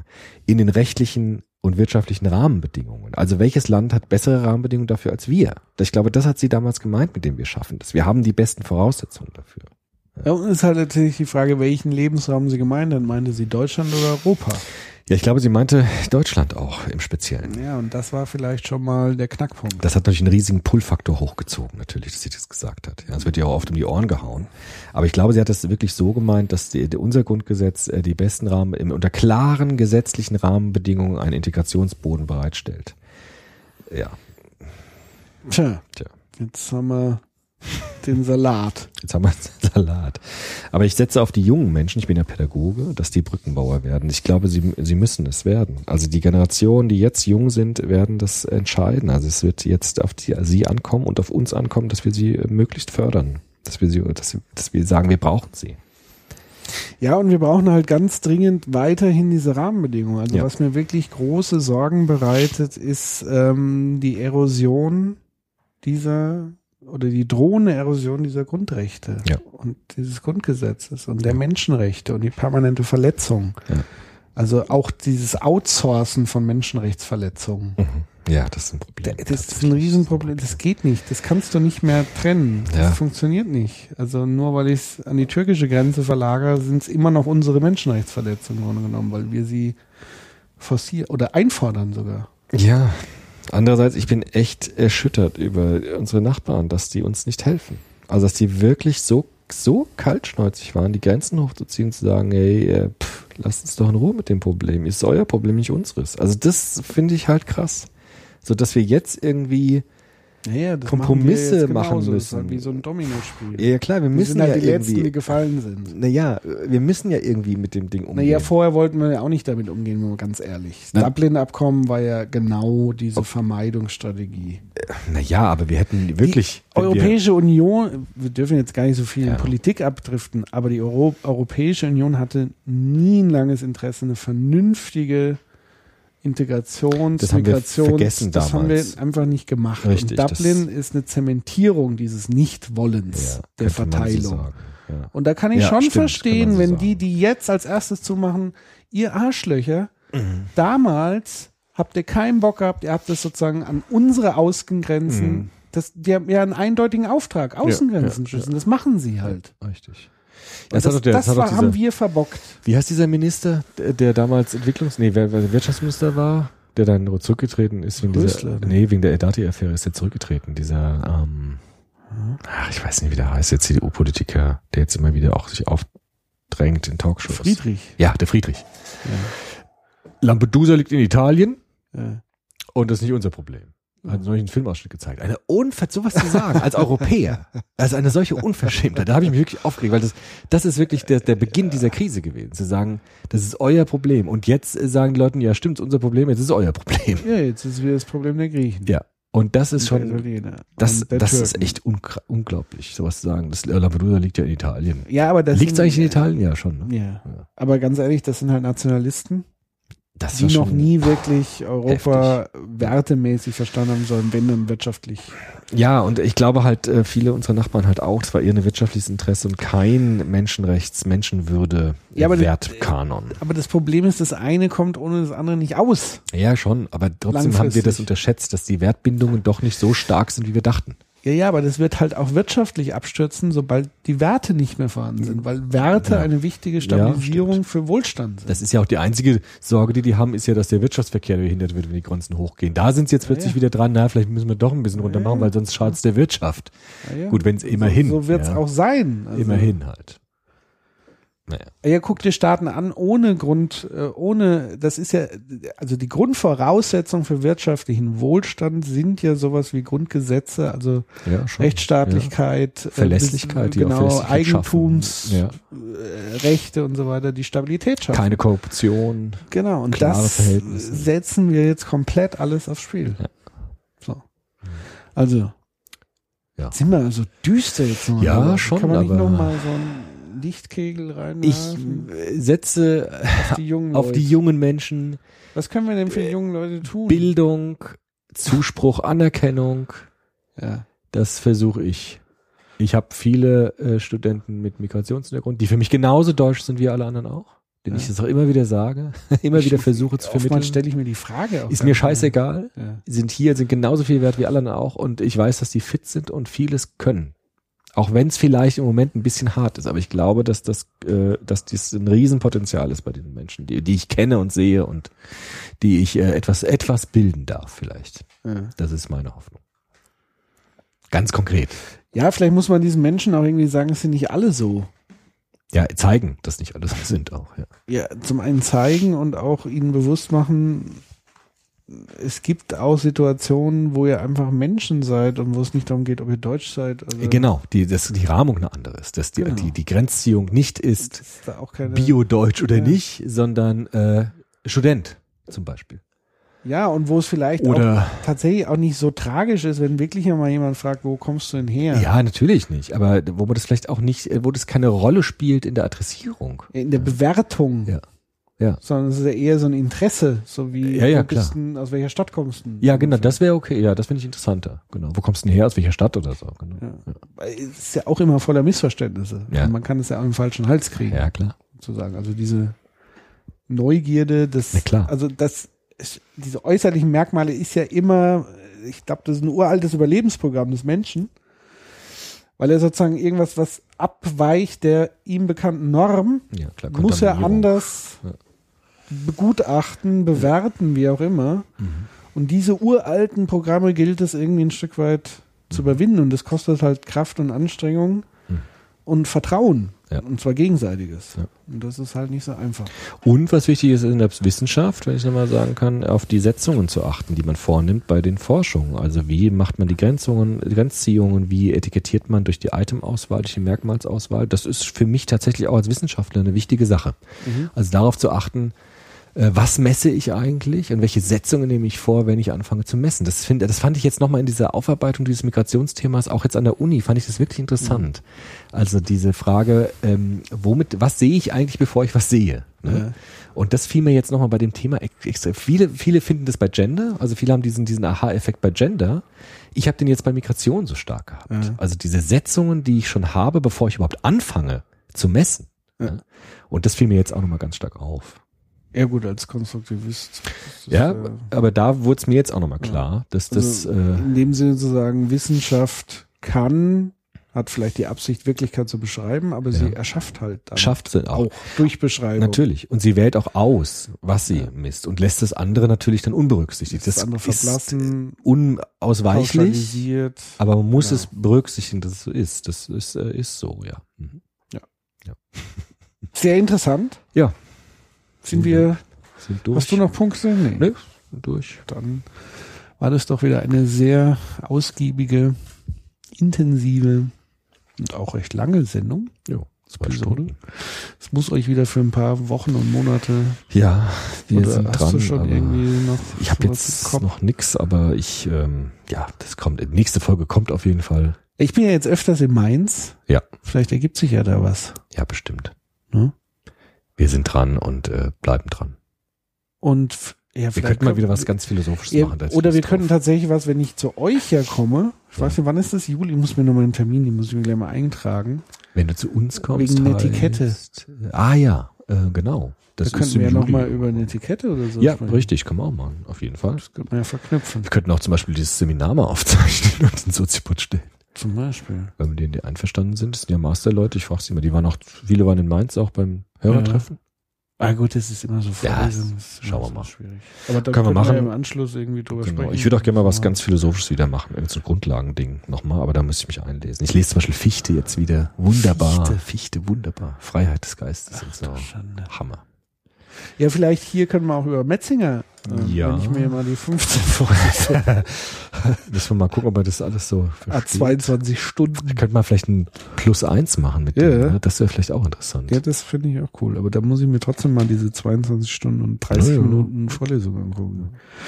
Weil da interessiert mich vor allen Dingen hier diese Philosophie ähm, im Hinblick auf Maschinen und so weiter. Also. Transhumanismus, da könnte man noch mal so ein Plus eins zur Transhumanismus, finde ich cool mit dem. Ja, interessant. Transhumanismus und die Gefahr für Humanismus. Ja. Ja. Also der hatte da, hat da, glaube ich, einen guten. Transhumanismus Mittelweg. ging oft auf Kosten des Humanen. Ne? Das war oft die Gefahr.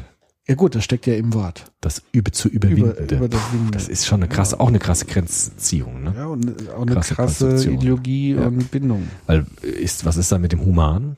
Was ist mit dem? Brauchst du das dann nicht mehr? Ist das ein Abfall? Kannst du es dann überwinden? Hinter sich. Hinter sich lassen? Wow, wow, wow. Was heißt das für die Humanen dann? Für die Menschen? Was heißt das? Jetzt nicht mehr. Ha.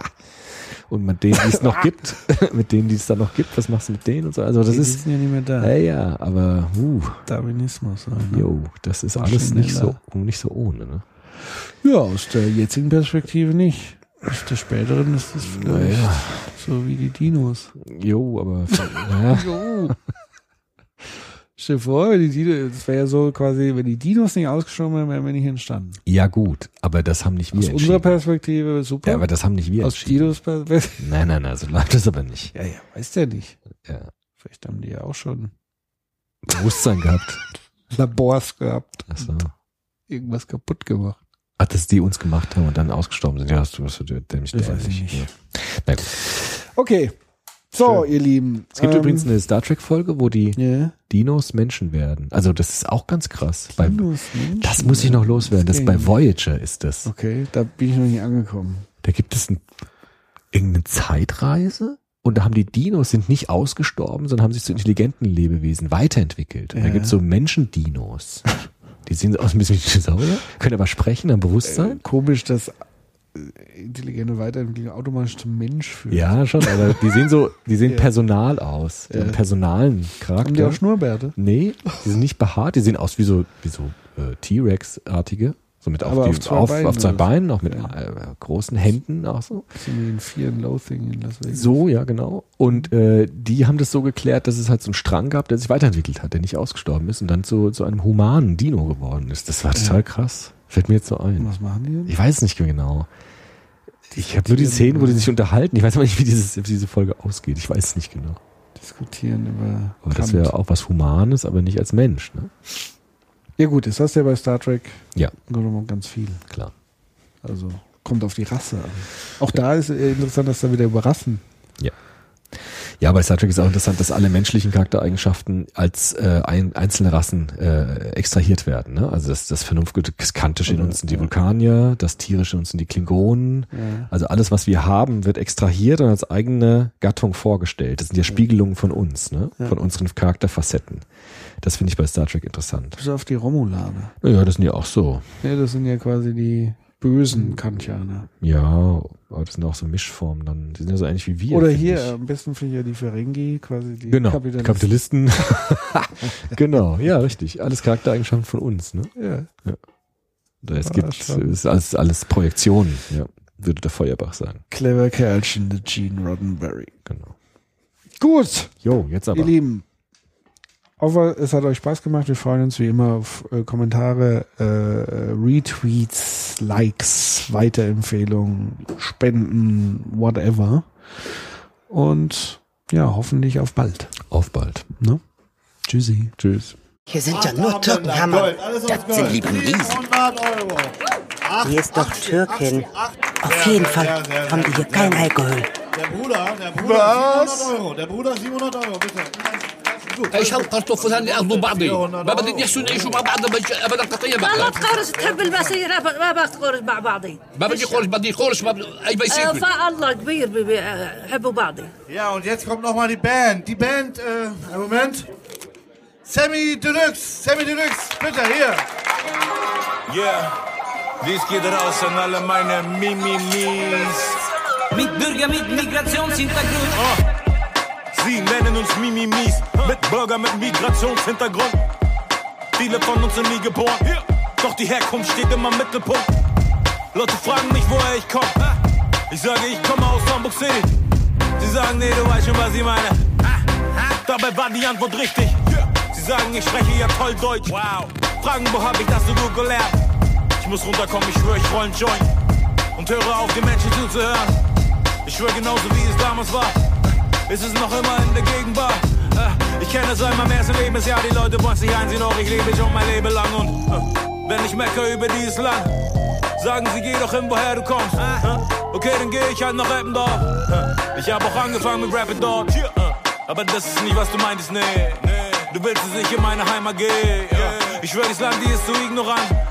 Wahrscheinlich bricht es bald einen Weltrekord. Ich habe hier niemanden einen Job geklaut. Ich habe vielen Leuten Jobs gegeben. Siege draußen meine Mimimis. Äh, Sie mögen es nicht, wenn wir offen reden. Äh, äh, Halb Deutsch, halb Ausländer. Heißt, ich führe ein Doppelleben. Äh, Ich schaue hoch in den Himmel, um zu Gott zu beten.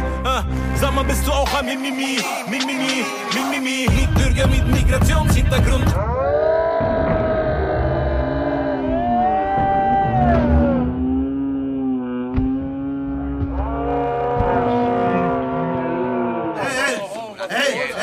Was soll das? Ey, was ist denn los mit euch? Seid ihr doof oder was? Heute ist Tag der Liebe, heute ist eine Hochzeit. Seid glücklich. Heute ist ein schöner Tag, ja? Vertragt euch.